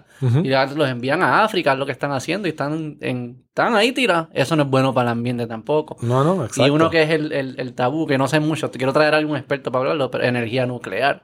Como que es lo peor que hay, y, pero bien hecho pudiese ser una de las... Es, es, es el, Ese es como que el tabú más el grande, fin ¿no? de la vida de, del material nuclear. Lo mismo. O sea, es el fin de la vida. O sea, ¿dónde- el- Sí, pero esa- que esa ocupa menos espacio que, que, que las placas Ah, y se puede hacer de alguna... No estoy diciendo... No, No, no, no, ah, totalmente. Quisiera hablar con expertos. Claro, pero- claro. Pero parece ser que hay, hay- que no se puede ni tener las conversaciones porque hay un dogmatismo en ideología que dicen, no, eso no. Entonces, pues, entonces tu objetivo parece no ser el que estás diciendo que Ya, es y es más ya. algo político o algo. Contigo yo no he sentido eso, que te debes dar, ¿sabes? Es Es que- un espaldarazo, pues- estar orgulloso de ti mismo. No, no, gracias, gracias. Sí, ¿viste? Hay gente de izquierda que es abierta, ¿viste? Ah, no, no, y de derecha que cerrada. O sea, no, no ah, estoy diciendo no, no, nada de nada. es que- no, es que eso, mira, Sí, eso sí, es- sí, sí, sí. Yo, yo digo que soy de izquierda, pero la realidad es que yo no. Yo, mi fin no es ser de izquierda. Claro. Mi visión es que yo veo que, ser- que de izquierda ayuda o políticas de izquierda llegan a donde más necesidad hay. Mm. Pero no es que la derecha o políticas de derecha no lo hacen, sino que Mm. no suelen no llegar. Mm. Pero no es que no funcionen. O sea, la parte de yo no me cierro, yo no me cierro a, a- a- si funciona, funciona. Claro. Si funciona, es bueno. Y, y- y esa es la parte que yo entro, en- entro a, a, a ver cómo... Pero digo, de iz- yo soy de izquierda, pero... ah, sí, me tengo que decir porque si no me olvido. No, mentira. Mentira. Pero que, que, eh, que es cómo funciona. Es, es cómo funciona. Y si es que es útil, si es bueno, pues vamos adelante con eso. ¿Qué es éxito en, en, conser- en, en- cómo tú mides el éxito de, este, de tu trabajo? ¿Cómo yo sé si Right, bueno, estoy conservándolo? Sí, sí, O sea, sí. ¿Cómo, cómo, cómo se ve? Ahí- todo depende, ¿verdad? Todo depende. Si tú tienes éxito en conservar especies. Oh, ok, viste, esa es una pregunta. Hay, ok, hay muchas respuestas, porque por ejemplo, si es que hablamos de una especie de pez, ah, hablemos de. Ok, el no, mero. pero de, de, de- Porque cuando es específico es fácil. Ya. Esa es fácil. Pero esa es la que no sabemos si es buen, ¿verdad? Si es bueno para el, el todo. No, no, bueno, por eso, por eso. Porque yo puedo decir quiero conservar esto. Ok, pues que haya más. ¿Verdad? O que no se mueran. O sea, que hay una tendencia que está creciendo la población. Pero yo, como yo sé que, que el conservar esto es bueno para conservar el todo. ¿Y cómo mido el todo? Otra vez, va, va a ser con cosas específicas. Depende cuál es el todo, ¿verdad? El todo del ecosistema, si la salud del ecosistema. O sea, se puede ver, todo eso está, se hace, pues, los censos, viendo si quieres proteger los peces loro con el fin de proteger el arrecife, pues protejo pez loro y después veo como calidad del arrecife, sobrevivencia, crecimiento, cómo va ido. Y nunca Eh, se ata a humano. Sí, hay- para mí hay uno que está perfecto, que, que, que yo entiendo que, por ejemplo, recursos naturales no hace suficiente en decirse, mira lo que logramos. Y era una especie de mero, el mero cabrilla. Se estaba, estaba viendo en la estadística de pesca que estaba bajando. Mm. Y dijeron, contra, está cayendo, está, está bajando las poblaciones. Y tomaron la medida. Y dijeron, mira, está bajando, vamos a ponerle una veda a este pez. Y le pusieron esa veda. Y un par de años, de cinco años después, empezaron a ver. Y hicieron otra vez los censos y todo. Y en las pescas. Y ese pez estaba más abundante, Mm. estaba más presente y eran más grandes en lo que estaban pescando. Bueno, muy bien, se recuperó ese pez. Y es la parte que tú dijiste. Nadie tomó en cuenta de que, oye, ¿y eso cómo afectó a la pesca? Y tú ves pescadores pescando mero cabrilla, están ganando más con el mero cabrilla. Mm, Porque hay, tan- porque hay más disponible. claro. Entonces, eso- ahí, ahí está uno. Que, y esa es, esa es exactamente la parte donde, donde a mí me gusta trabajar. Mm, esa conexión. Ese Eh, es como eh, último eslabón. Esa parte, porque, y, y, al revés. O sea, no del mero cabrilla hacia el pescador, sino es al pescador decirle, ¿te acuerdas del mero cabrilla? Pues mira, vamos a trabajar con, eh, con esta especie o con este tema y aquí va a haber más, más dinero para ti. O sea, para, y una cosa básica es necesidades y pues vivimos donde estamos, en la sociedad que estamos y necesitamos dinero para lo que necesitemos, para, la, para educación, para vivienda, para alimento. Entonces, si tú tienes más de eso, tienes más seguridad, tienes más dinero, tienes más seguridad. Entonces, esa es para mí una base. Mm. ¿Cómo mido que la conservación funciona? Es que a la comunidad donde estamos haciendo los esfuerzos de, con- de conservación están, tienen más seguridad eh, financiera hasta. Eso, eso es uno que, Mm. que, que, ¿sabes? Y esa, esa métrica yo me acuerdo hace unas reuniones, hace, que estaba en una reunión que será como hace seis años, no más, siete años atrás. Y vino alguien a hablarnos de, de métricas, de éxito, cómo, bla, bla, bla, bla. Y era un militar, era un militar gringo que, Ujú, que venía de Afganistán. ujú. Y le estaban preguntando a él que, que, pues, que el Congreso le estaba pidiendo información de cómo medían la métrica que estaban teniendo éxito contra el talibán en ese momento, porque ahora ya no, ¿verdad? ¿Y cómo tenía esa métrica? Y vieron, ah, ¿cuántos mataron? Como que, no, porque mataron a uno y reclutaron a seis. No, no está funcionando. Ujú. Eh, ¿Cuánto espacio están ocupando? Mm. ¿Cuánto va expandiendo la marca? Eh, la huella de que, que donde no está ocupado el talibán. ¿Cómo no funcionaban? Y después de repente, como cuando estaban viendo eso, vio que la presencia eh, pues de, de- de- de los del ejército y había más niñas en las escuelas. O sea que la Mm. métrica de la presencia militar era cuántas niñas estaban estudiando.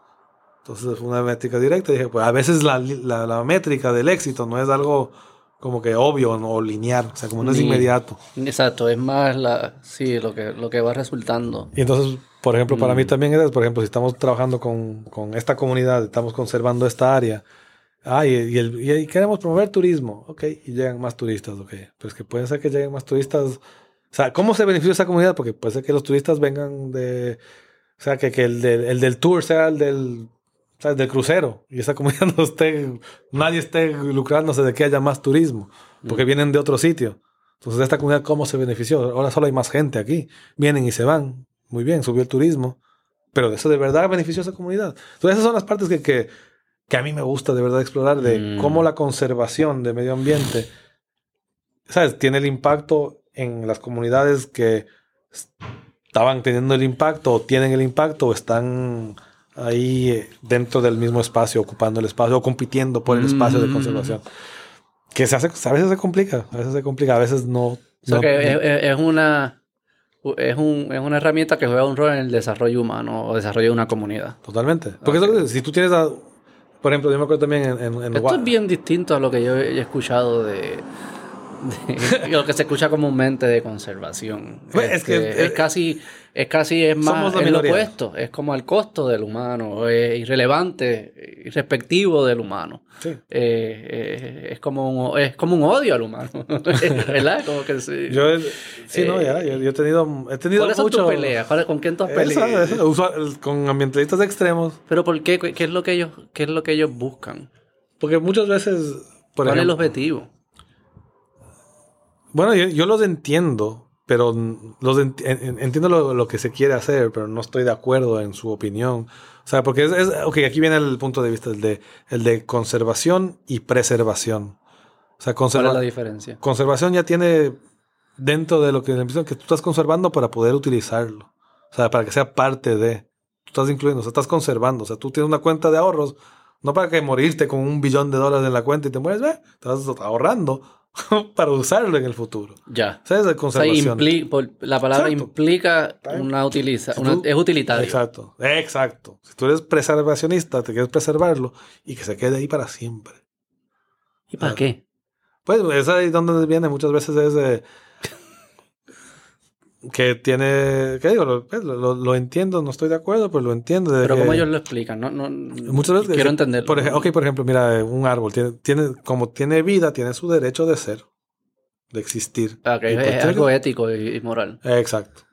O sea, pero al extremo, o sea, la- esa, esa ética o esa, esa extrema, o sea, que una vida es una vida es una vida. O sea, no que no hay grados ni calidad, sino vida es vida. Entonces tú respetas al humano igual que a, que a un pez o a un insecto, porque son vida. Son un Mm. extremo. Entonces, por ejemplo, hay, hay muchas... Y ahí es donde entra Pero los mucho- animales no viven así tampoco. No, pero, exacto. Pero no Digo, tiene- nosotros somos, no, no estoy diciendo que hagamos lo que hagan todos los animales. No, no, no, pero totalmente. es como, Ya, y- no es natural, digamos. No estoy diciendo, sí. o sea, yo, yo, eh, yo, ¿sabes? Sí, no, o sea, lo- los animales no... Y, y- ellos te dicen, aún aunque sí implique que millones, posiblemente billones de personas mueran. Hay extremos, hay muchos... Por, por ejemplo, O sea, cuando... pero sí, hay algunos que dicen sí.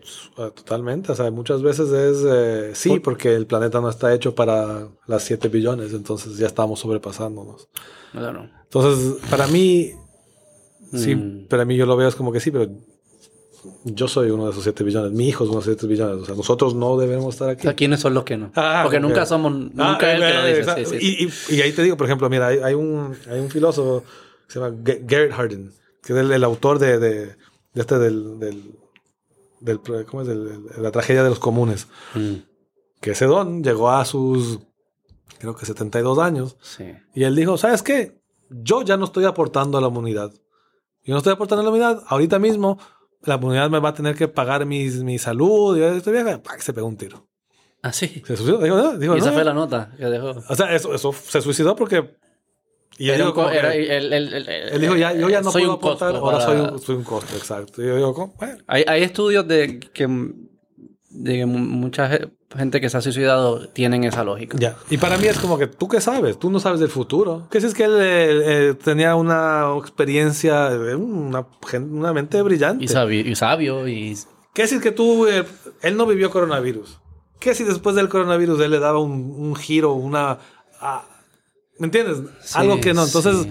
tú no, uno no sabe el futuro, tú no sabes qué vas a aportar. Esa- esas, esas- eso es lo que él opina, pero él no sabe la, su verdad de su futuro. Entonces, son cosas que uno siente que... Yo siento que tú no puedes... Un, uno, especialmente cuando trabajas con cualquier ciencia y cosas hasta que son más... Porque la ciencia puede ser blanco y negro. o sea, eso- esto te dice la ciencia, esto es lo que es. Un Y a debate no. moral. Y en la, cuando es moral, cuando es ético, yo siento que nunca puedes entrar pensando que la moral que tú estás argumentando, la ed, es 100% correcta. Mm, Nunca. Nunca. O sea, nunca puedes porque las, ¿sabes? Es- son dinámicos, son, se cambian. Con lo que era moral antes, ahora no lo es. Lo que es ahora, antes sí. O sea, como que son cosas que es dinámico. Y en la ciencia pasa lo mismo, porque siempre hay más información. sí. Entonces, para mí, eso, mi mente es, por eso me- tú me ves abierto, porque yo, yo ya tengo esa mentalidad de que, de que yo pienso que estoy correcto, ¿Y, pero capaz me equivoco. ¿Y evolucionaste hacia eso o siempre fuiste así? No, yo creo que, yo creo que evolucioné, pero medio joven, porque sí. No, no, yo creo que, o sea, yo me acuerdo, yo creo que, para ser honesto, yo creo que yo, yo cuando era joven era súper, súper celoso con mi novia, súper celoso. Mira, ¿por qué te está mirando? ¿Qué te miró? Y me acuerdo que una vez como que, como que un día ya me hizo, mira, pero ¿qué, qué te afecta? ¿Sabes? Como que, que estos celos te dañan a ti la cabeza y ya después a mí me, me dañas, o sea, me pasa más mal rato y tal vez no es nada, o si es que sí hay algo, ¿sabes? Igual es algo que sus- Y fue en ese momento eso de, con- también esa experiencia personal de yo ser bien celoso y fue un día, yo me acuerdo específico sentado y como que, ¿sabes qué? ¿Verdad? Como que solo yo me estoy dañando la mente, ¿sabes? Como que, porque al fin del cuento, si es que estoy celoso y si hay algo y si ella me quiere dejar, y me dejé de ella, pero igual, y si me quiere dejar, o yo me quiero dejar y si quiere ir con ese tipo, eso va a pasar, o me ponga celoso o no. Y pongo celoso, solo daño este momento. Y me daño la mente, pongámoslo y no disfruto. Y pensé, como uno no, no me puedo cerrar, no me puedo cerrar. Sí. Y no es que desde ese momento he sido perfecto tampoco, yo tengo un montón de cosas y me cierro. Todos tenemos. Pero siento que Pero- ese, ese, ese proceso de echarte para atrás y hay al algo, momento. Mano, hay que reconocer. O sea, esta vida está brutal, pero tiene sufrimientos y todo el mundo, todo el mundo está tratando de bregar con el tostón este que se llama vida. Sí. Este, a su manera, con sus historias, con la gente que conoce. Y como que estar juzgando a otras personas diciéndole lo estás haciendo mal. Yo, si yo sé que pudiese ayudarte, te- puedo tratar de influenciarte, pero el juzgarte, el pensar que tú eres una persona mala, porque la forma en que tú estás resolviendo este tostón que se llama vida, que está lleno de sufrimiento y ambigüedades y cosas que no tienen sentido y nunca entenderemos, de la manera que lo estás haciendo, y es, y decirte, no, estás mal. Para mí eso es... Lo, no lo entiendo. Es que eso para mí es- Sí, no, y, y- nace de un... No puede... Es que eh, todos estamos en... Esto es un tostón. Esto está cabrón. O sea, y eso es lo que yo pienso, o sea, usualmente, y en estos, o sea, no estamos hablando de cosas, estamos, para mí estamos, es- esto es verdad, en medio, para mí el medio ambiente, por ejemplo, mira, a nivel mundial, la amenaza más grande al medio ambiente es la pobreza. Como gente pobre es lo que usualmente caza ilegalmente. Tú estás necesitado, pescas ilegalmente. Y sea- y los al- tumba, quema madera. Eso son muchas cosas que, que o sea, yo en- hay cosas que también, digamos, hay corporaciones. más hijos. Ah, eh, pero también, entonces ahí también, eh, eso no quita que también, por ejemplo, tú eres una corporación y dices, contra, me va a costar un billón de dólares botar esto en este sitio, voy a tirarlo ilegalmente en este río. pues, Ok, también está eso, ¿sabes? Claro. Hay eso, está, hay eso, pero para mí, hasta esa persona que tú ves, ese, ese tipo que es bien malo, ese tipo que es bien malo no lo hace para hacer daño, lo hace por hacer dinero, no por hacer daño, lo hace por hacer dinero. Sí. Solo hay psicópatas que... No, que ya, eso pero sí, eso- pero eso es bien poco. Eh, exacto, eso es como que eso, no- es casi nadie. No es, eh, exacto, no es la mayoría, ni el estándar, ni la norma. Esos, esos outliers que, bueno, Sí, ese sí. tipo no le importa nada porque, bueno, ok, Ese no nació así, y ese, y ese nació así de seguro. Exacto, Eso na- exacto, nadie es como- decide ser así. Y, si vamos a ser inclusivos, lo incluimos también. pero pero, Sí, pero para mí ese, ese, ese, ese mismo de yo quiero hacer dinero. O sea, no es... O sea, yo siento, bueno, yo no quiero, no quiero dañar el medio ambiente. Eso no es el propósito. No quiero dañar el medio ambiente. Quiero hacer dinero. Pero mira, vamos a ayudarte a hacer dinero. ¿Quieres hacer dinero? Aquí está la forma. No tienes que... Hay otras maneras de hacer más Y las dinero. reglas y los incentivos deben estar diseñados para que se alineen la- los intereses. mira, te voy a decir una cosa. En el, en, eh, ahorita mismo en el sector del medio ambiente, así a nivel mundial, más, o sea, bien grande, bien grande, ya por los últimos 10 años. eh, Y eso también parte, pues, a- que también siento que es que la parte que a mí me gusta irme un poquito por mi cuenta. Pero los líderes de estas organizaciones bien grandes usualmente ahora están viniendo de Wall Street. Son gente así de finanzas, ¿sabes? porque saben manejar dinero.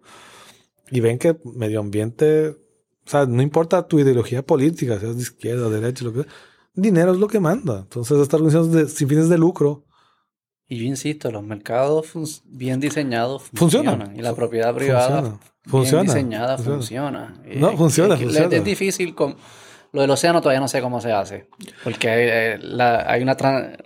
la naturaleza transitoria. No, claro. es y- difícil, pero, pero Sí. hay algo ahí eh, que está faltando eh, que yo creo que, que pudiese ser una herramienta. No, no, no, no estoy diciendo que se- sea laissez-faire el océano, pero hay, Sí, uno- sí, hay, sí.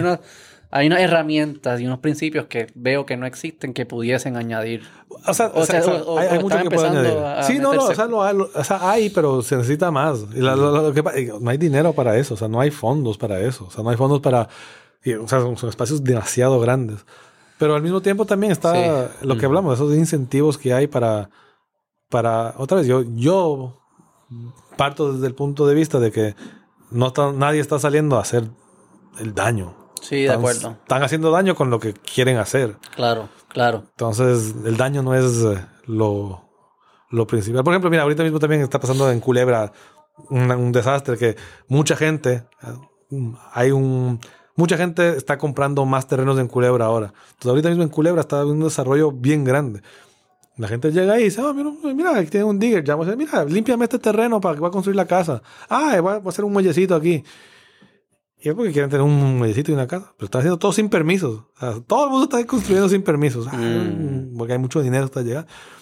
Y para mí es como, esa gente no, no entiende que no es del permiso que va, porque pueden sacar el permiso y igual hacer un desastre. O sea, el permiso no es que lo que va a proteger el ambiente, sino que pueden hacer eso mismo con el permiso, pero que el permiso los va a orientar de qué forma tienen que hacer su muellecito o su casita para que no, pues, cause la erosión, que no dañe. Son cosas que, que, que tienen que ir bien.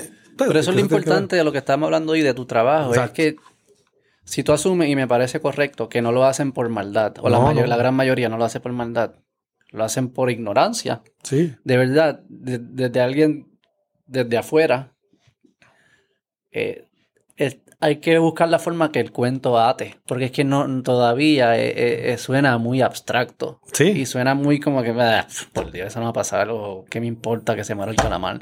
Eso no, Ya, ya. Es No, como que totalmente. todavía suena que lo estoy haciendo por caridad. Y, y, y eso hay gente que conecta con eso, pero la gran mayoría de la No gente que está bregando con su vida y tiene estrés y esto y lo otro, me venga a fucking joder ahora, Seguro. que tengo que No, no, entonces y- que salvar el calamar, ¿quién, sal- quién me salva a mí? Ya. Y por, por eso mismo yo digo que hay también. O sea, bueno, hay, hay también do- donde entra el gobierno, ¿verdad? Y también. Sí, sí. O sea, hay ciertas leyes que si no estás cumpliendo, pues mira, no cumpliste, se te orientó, pues mira, Hay unas penalidades. hay que, ahí tienen que meter mano y, y dice, mira, párate esa casa, me construiste esa casa, para construirte. O ya la construiste, pues parte esas medidas, haz esto para corregirlo, ¿ok? Ujú, ujú.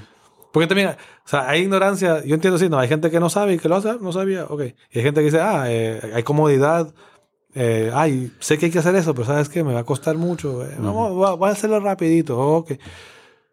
Entonces, eh, ver cómo hacer las cosas un poco más accesibles también para que sea, para que, para, para que se pueda proteger. Pero en que parte tú dices, no, eh, la, a- antagonizar no va, no va a no, resolver eso es nada. al revés, eso, no, hay que todo el mundo traerlos para acá Mira, y yo, hay que... hay que- yo me acuerdo una reunión de que, que después con el gobierno organizaciones sin fines de lucro y la pesca, que estaban hablando ah, en el área oeste.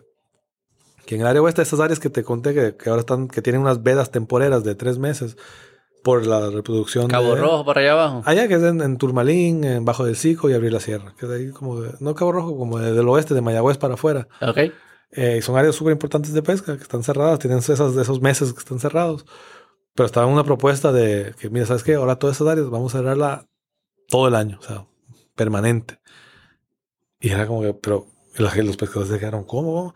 Y ahí, y yo me acuerdo de esa reunión que estaba escuchando y, y un pescador dice, miren, ustedes hacen eso, van a joder las habichuelas. Y ustedes me hacen eso, yo mañana voy a coger unos meros que están en extinción y lo voy a matar y lo voy a poner en la puerta de recursos naturales. Si me van a joder a mí. Claro, como- es que es- y, pero- y era como que yo me acuerdo de. Pero es la vida, de- es lo que... o sea, no- esto no, no son... Es no hobby. Esto no es que van a jugar baloncesto y le van a cerrar No, la... Esta ya. es su vida, es su Sí. trabajo. Sí. Y eso hay... No sé, como que hoy en día se siente que eso no es serio, que no es ese es su No, trabajo. No es- puedes es- quitarlo así a lo loco. No, y, y- y me acuerdo que cuando. Y, y es, es, es su trabajo y todo lo que eso. ¿Qué es lo que implica del Claro. trabajo? Porque la gente dice, no, pero que sube a otro sitio. Eso, o sea, eso es como decirle. O sea, porque como no, es, no tienes un título de pescador, como la gente piensa, pues es un pescador. O sea, tira ahí la cabeza y coge un pescado. Es como que no, o sea, él ahora puede vivir de la pesca por los 10 años que le tomó aprendiendo todo lo que tomó aprender Claro. para poder llegar a este punto Claro. de comprar su lancha, invertir. Es un, es un peso. ¿me Y es un esposo, posible, posiblemente un padre, un... es un hijo. O sea, eh, todo el mundo tiene familia o gente de quien depende de uno. O sea, realmente hay tan poca gente y que, el que son trabaja una en el isla. restaurante. No, El no. que- ¿Verdad? El- el- porque si el restaurante no... eh, eh, Todo, todo. Entonces, esa parte como que la gente se olvida que... que o sea, la gente se olvida cuando quiere hablar en, en medio ambiente, que está hablando su punto de protección de qué, que lo que tú estás hablando es positivo, pero estás viéndolo cómo lo afecta negativamente a otra persona. Entonces, "Ay, porque la gente se molesta, yo quiero proteger esta especie. Como que, mira, yo tuve, yo tuve esa discusión, es más, yo tuve esa discusión ahora por las redes hace como un mes. ah, tú peleas estaba- mucho por redes y eso. no, ya no, ya no. ya no. A, a veces, a veces, a veces el tiro, a veces me gusta porque a veces digo, a veces digo, "De- déjame tirar este anzuelito por ahí para ver cu- cuál va a ser la reacción. Ahí, Sí, sí, para, para ver quién ahí. para ver cómo es la reacción del público. Son Ajá. como, como experimentos sociales para ver, para ver cómo me tengo que ¿Cuál tiraste, comunicar. ¿Cuál tiraste? ¿Cuál tiraste? Entonces, la de los peces loro. Y eh, eh, mira, estos peces loro pues, se, se comen comercialmente, se, se pescan comercialmente, es importante para estas comunidades. Me salió, "Ah, se debe prohibir. En Puerto Rico ahorita mismo no hay ni un reglamento que protege a los peces loro. Entonces, mi, mi punto, y lo que estoy trabajando ahora con estos estudios es crear reglamentos que creen reglamentos, o sea, que creen un reglamento que limite la pesca, pero que se permita, pero que lo limite. Ahorita, Sí, es mismo, como- es ahorita mismo como- es la libre, ahorita no hay nada. Es similar a la filosofía de las drogas. Eh, vamos a hacerlas legales para entenderlas, para que se pueda regular y haya un mercado y que no se metan drogas que son peligrosas y si se hay tratamientos de adicción, pero, pero mientras mantenga oscura es peor para todo el mundo. Está todo bajo la mesa, nadie sabe qué está pasando, cómo entra, dónde va, el dinero, qué, qué, nada. Eh, ahorita esto no es, es así, pero porque se reporta, o sea, se pesca y se reporta. El loro se reporta. Sí, sí, se reporta, es legal, es legal, pero no hay nada. o sea, lo pueden pescar bueno, todo el año, toda No hay reglas ni nada. Toda cantidad. Ok, ok. O sea, puedes abusar, puedes agarrar y pescar todo lo que te dé la gana. Lo que pasa es que no es un pez de mucho valor. O sea, se come, se come en ciertas comunidades. Lo, que, lo come la gente como que, pues, que no tiene mucho dinero, que come pescado en su casa. La gente de chavos come pescado en el restaurante. La gente que no tiene chavos come pescado en su casa. Eso suena bastante bien, no tener chavo y comer en tu casa. Bueno, porque usualmente, o sea, la carne roja es más cara. la ah, carne roja es más cara. Sí, sí, sí, gente usualmente que no tiene tanto dinero come. Por, por, eso hay. Pero come más fresco, probablemente. Mira, por eso, por ejemplo, tú, ¿cuál es también? Pero ¿cuál es el equivalente de un chilis de marisco? Eh, chilis, Longhorn, Apple, ¿sabes? De, de estas cadenas de carne. Porque hay gente que usualmente. ¿Hay alguno? Sí, Red Lobster. Red Lobster. Red Lobster. ¿Me entiendes? están, están estos de ahí, eh, pero usualmente la parte de la carne roja es el. Y usualmente, ¿sabes? La langosta es más caro, o sea, ahora. Entonces son cosas que, que es la tendencia, que pues la, mariscos, pescados, gente que no tiene mucho ingreso, comen en la casa. Y también cambia. O sea, tú no vas al supermercado y tú no encuentras chillo en el supermercado, tú encuentras del mero, pues encuentras, encuentras tiburón, encuentras pez loro, encuentras otras especies así. Voy, a, estar más pendiente ahorita. Chequete, chequete, a lo que estoy viendo. Ah, llega uno que otro. Por ejemplo, depende. Si vas a Ciudadela, ahí tienen mero. Mm. Ahí tienen, Yo voy por el área más de Santurce, Miramar, para allá abajo. Ah, tú ves, tú ves al, pueblo de, esa, de, Miramar y, y tú dices, ¿y por qué en otros pueblos no hay estos tomahawks que te ven así Ah, sí, sí, sí, No, pero de pescado voy a estar pendiente. Ah, no, ahí, no, hay, casi, casi, no. No, ahí no, yo no he visto mucho. Este, algo que te iba a decir rápido de lo que me acordó. Cuando querían cerrar, hacer la, la veda el año completo era, ¿verdad? En, el oeste. Ajá. Este, que me acuerda el TSA. Ok. Darle el TSA de los aviones. Y es que el gobierno, cuando cuando pone algo es bien difícil quitarlo. Y el TSA ya todo el mundo odia, ya es como que, mira, ellos no están ni chequeando, ¿sabes? Por Dios, hay psicólogos que han hecho y dicen, mira, imposible que alguien que tenga un trabajo tan monótono esté, ¿sabes? Vaya a encontrar algo. eso no, psicológicamente eso no, no, no, es posible. O sea, que no es efectivo, whatever, y todo el mundo lo odia, pero no, eso no se va a ir nunca. Este, o sea, que yo desde el punto de vista del pescador digo, espérate, espérate, espérate empezamos que hacía, antes no había veda. Ahora hicimos mm. vedas de par de meses y me ayudó porque pues creció y lo que sea, pero igual me cortaste, o sea, tuve que ajustarme. Ahora tú me vienes aquí, veo cómo estás aumentando. Pues yo diría, pues, ¿sabes? ¿Hasta dónde vas a parar? ¿Vas a seguir? Y esto nunca, porque el gobierno dice, no, es por un rato y después lo quitamos. No es que no lo vas a quitar. Esa, eso mismo es una de las críticas que también vienen, que dicen, mira, siempre tiran para acá, siempre nos llaman los pescadores, hacen reuniones, para incrementar las vedas, para incrementar las vedas. Y, o y hacer prohibiciones. Y dicen, cuando yo he escuchado que lo que ustedes están haciendo, o sea, el biólogo, conservación, la universidad, me llaman a decir, miren, vamos a quitar la veda de esta especie que se prohibió. Yo digo que esa es la parte que también mi sector, somos malos en hacerlo, porque sucede. El pez de espada es uno. De, el pez de espada, exacto, lo mencionaste al principio. Ese sí pasó. pero somos, somos malos en comunicarlo. O sea que sí sucede. Sucede. Pero no se comunica no muy comúnmente, es más común cerrarlo que abrirlo. Pero sucede, sucede. Pero somos malos en comunicarlo después también. Entonces, por ejemplo, lo de la, lo de la cabrilla. Aquí también, yo me acuerdo que el director que estaba en ese, en ese puesto cuando estaba haciendo todo eso, yo le dije, mira, ¿por qué no? Porque esto tiene que estar anunciado de los, del cielo, esto, esto es un hit. Esto es un hit para ustedes, como que es un éxito. Mira, pescadores, vieron que las vedas funcionan. Aquí está, este es, miren esto. ¿Sabes? Como que mm. tienen que ponerlo así a cada rato, hablarlo para, para ayudar y que sigan colaborando. Que si es que es, si es que es, para que vean que no es que están haciéndolo para estar en contra del pescador. O sea que, pero muchas veces sí es. Muchas veces ¿Cuán riguroso? Sí, sospecho que sí. sí. ¿Cuán riguroso es como, o sea, cómo es el proceso de decidir Babel Veda? O sea, es como que un biólogo está haciendo el research o tú y dices, mira, está pasando esto, lo levanta y ¿cómo de- es, cómo- cuán riguroso es eso? Y espero que no sea súper, ah, pues sí, dale, veda, que se joda. A veces Ah, sí, a veces no.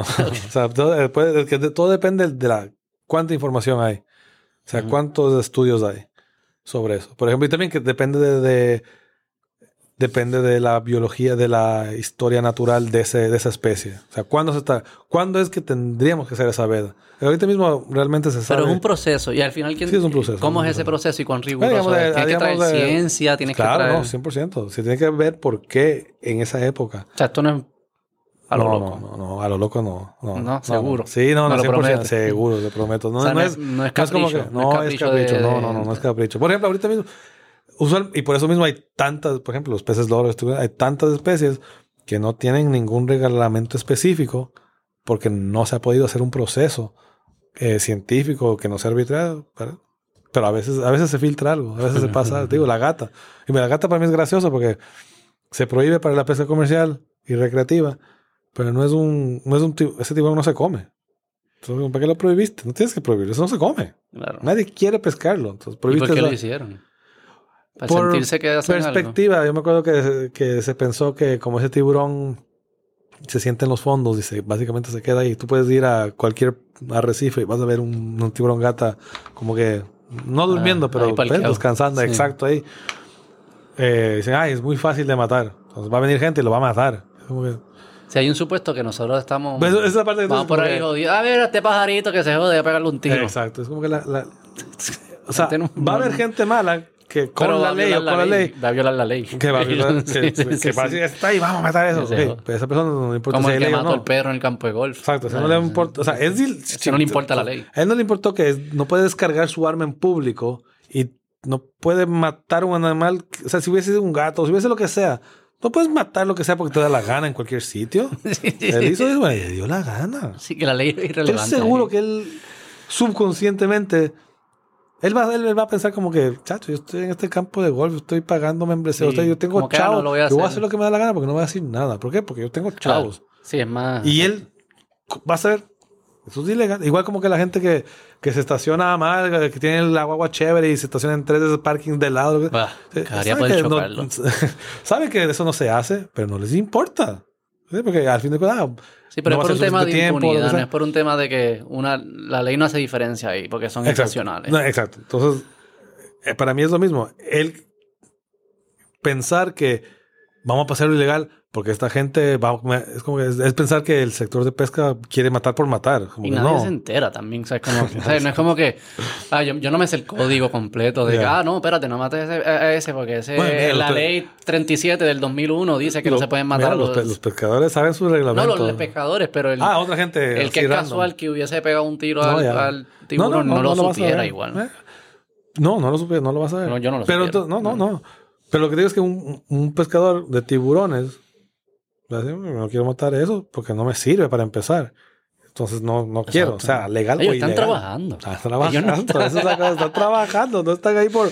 No están ahí como, ay, yo quiero sangre, yo quiero O sea, sangre. ellos no están ah". pescando casualmente. Y no, y no es de diversión. O sea, yo te digo, la mayoría, tú, tú le dices, mira, yo el otro día estaba un pescador que se fue a, se fue a, a una mini vacación, estaba en, en Delaware. Y yo le dije, ah, contra Delaware, ¿eh? Yo estudié por ahí. Chico, vete a esa, hay una playa bien chévere que se llama Rehoboth Beach, vete para allá. Y mira, yo yo voy a ir a una playa. Al Digo, campo. "Quédate, yo estoy en la playa, soy pesca- el pescador. yo, quiero ver el, no quiero. Entonces dice al pescador, mira, el fin de semana, vamos para la playa, vamos a cosas. ¿Qué?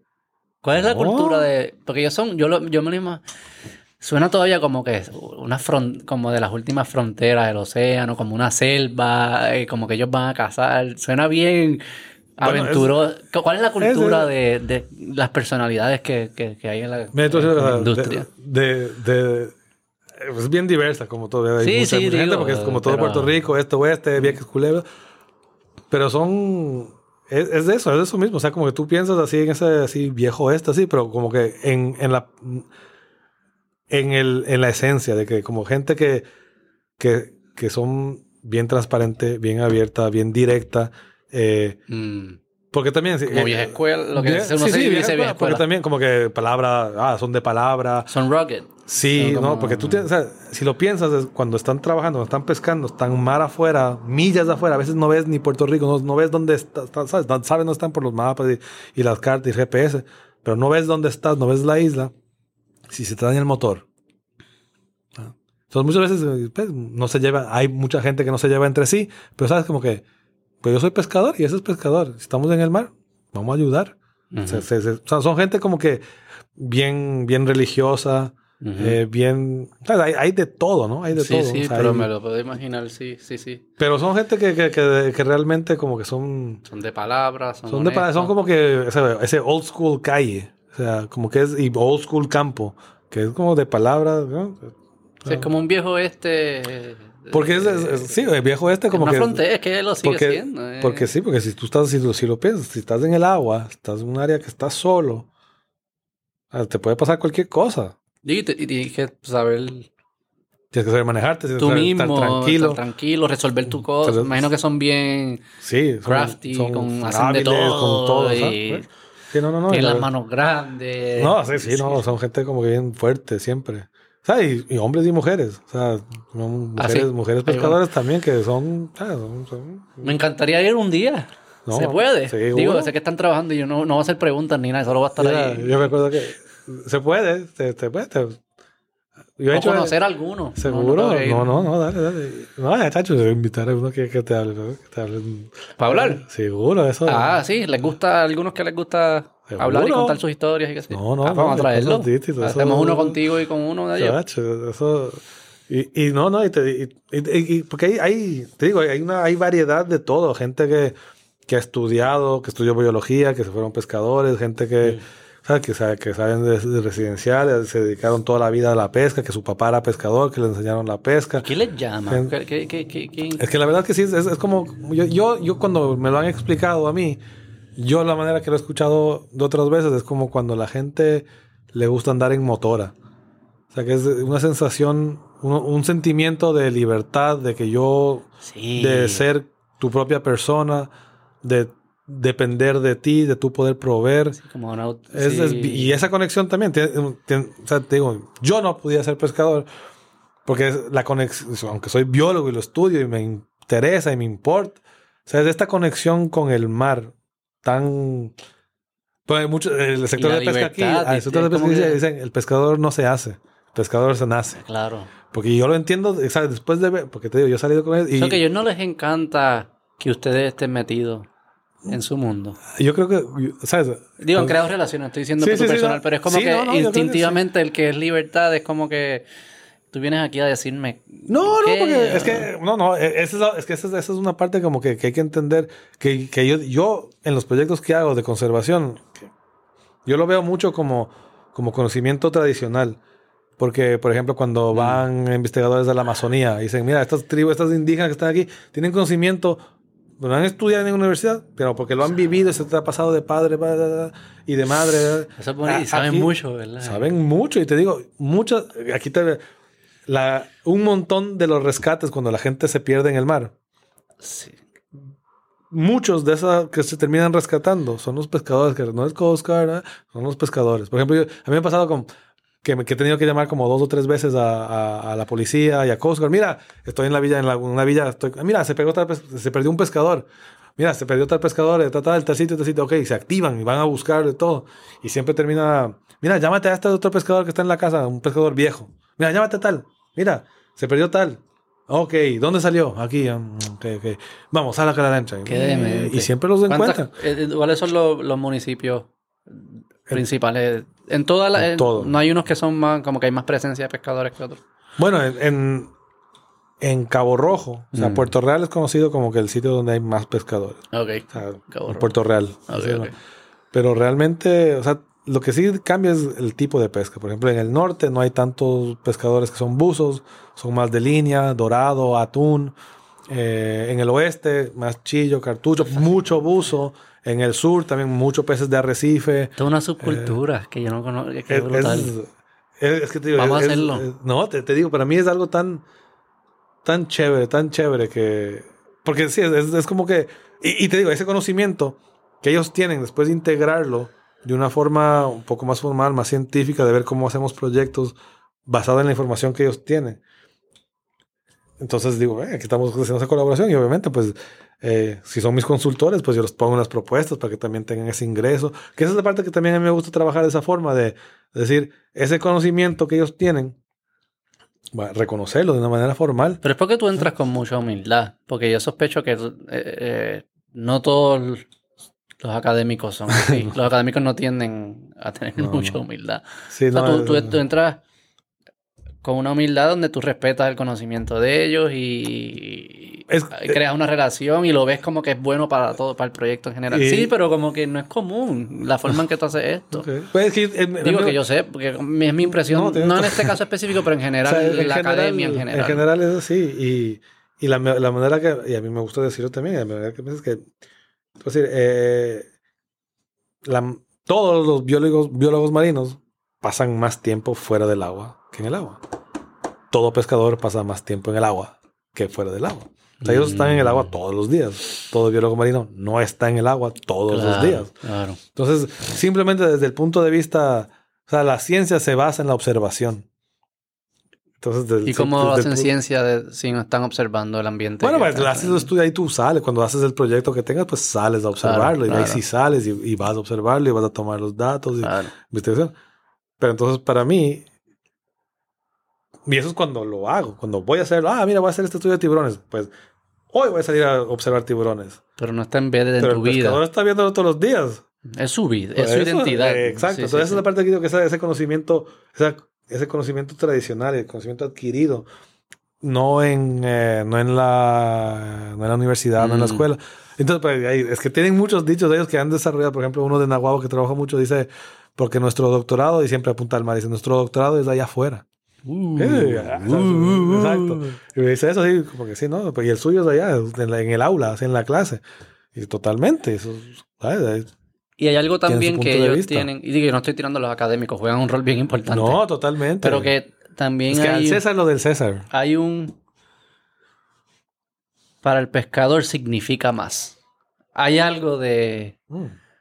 Cuando tú la cagas, cuando el académico la caga, no vive las consecuencias. No. Cuando el pescador la caga, vive las consecuencias, o se la cagan, vive las consecuencias de haberlo hecho mal. O sea que hay, hay como, hay higher stakes, como en inglés, para el pescador. Todo esto que estamos tratando de hacer, pues, que, que, que, para el académico. Es que también tú no, o sea, sí, sí, es que hay, totalmente, o sea, hay, hay el, el deadliest catch, o sea, como que es el tercer trabajo que más muerte sufre en todos Estados Unidos es de, o sea, de pesca, es ser pescador. Es que tienes que hacerlo así. Pues ven y hazlo tú conmigo. como tú no escuchas que gente se muere en el laboratorio o en la universidad, a lo menos que sea algo no relacionado con la universidad. Entonces, como que sí, es, Y también, al mismo tiempo, también, si es que, o sea, el pescador, o sea, depende de pescar para alimentarse y a su familia, hacer la venta. O sea, si es que yo voy pues me alegra mucho que lo esté haciendo de la forma que lo hace. Este, llevamos tres horas casi hablando. Ahí se trata, se trata. Este, la primera vez que yo escuché Marine, el biólogo marino fue en un episodio de Seinfeld. La sí, sí, de Jordan We need marine biology. Sí, saca, la bola de golf. Ay, yo, eso existe. Primero que me dio risa y segundo, existe marine biology. No sabía nada de eso. Fascinante lo que hace. Me alegra que lo hagas de la forma que. Bienvenido. Ya eres puertorriqueño. Ya, eres de, aquí. aquí. Aquí en Santurce me dicen de media cepa. Ok, no, pura cepa ya. este, me. Vamos a hacer uno con un pescador, lo hacemos. Mm. Podemos irnos hasta allá también para conocer del área y grabamos un sitio allí. Este, pero te lo agradezco. ¿La pasaste bien, Raimundo? Ah, no, súper bien, a mí, chacho. ¿Te gusta hablar? Sí, me gusta hablar y me, me sueltan eso y se tira para abajo. Me alegro. Gracias por estar. No, gracias a ti. Hasta la próxima. Vale, vale, gracias. Okay.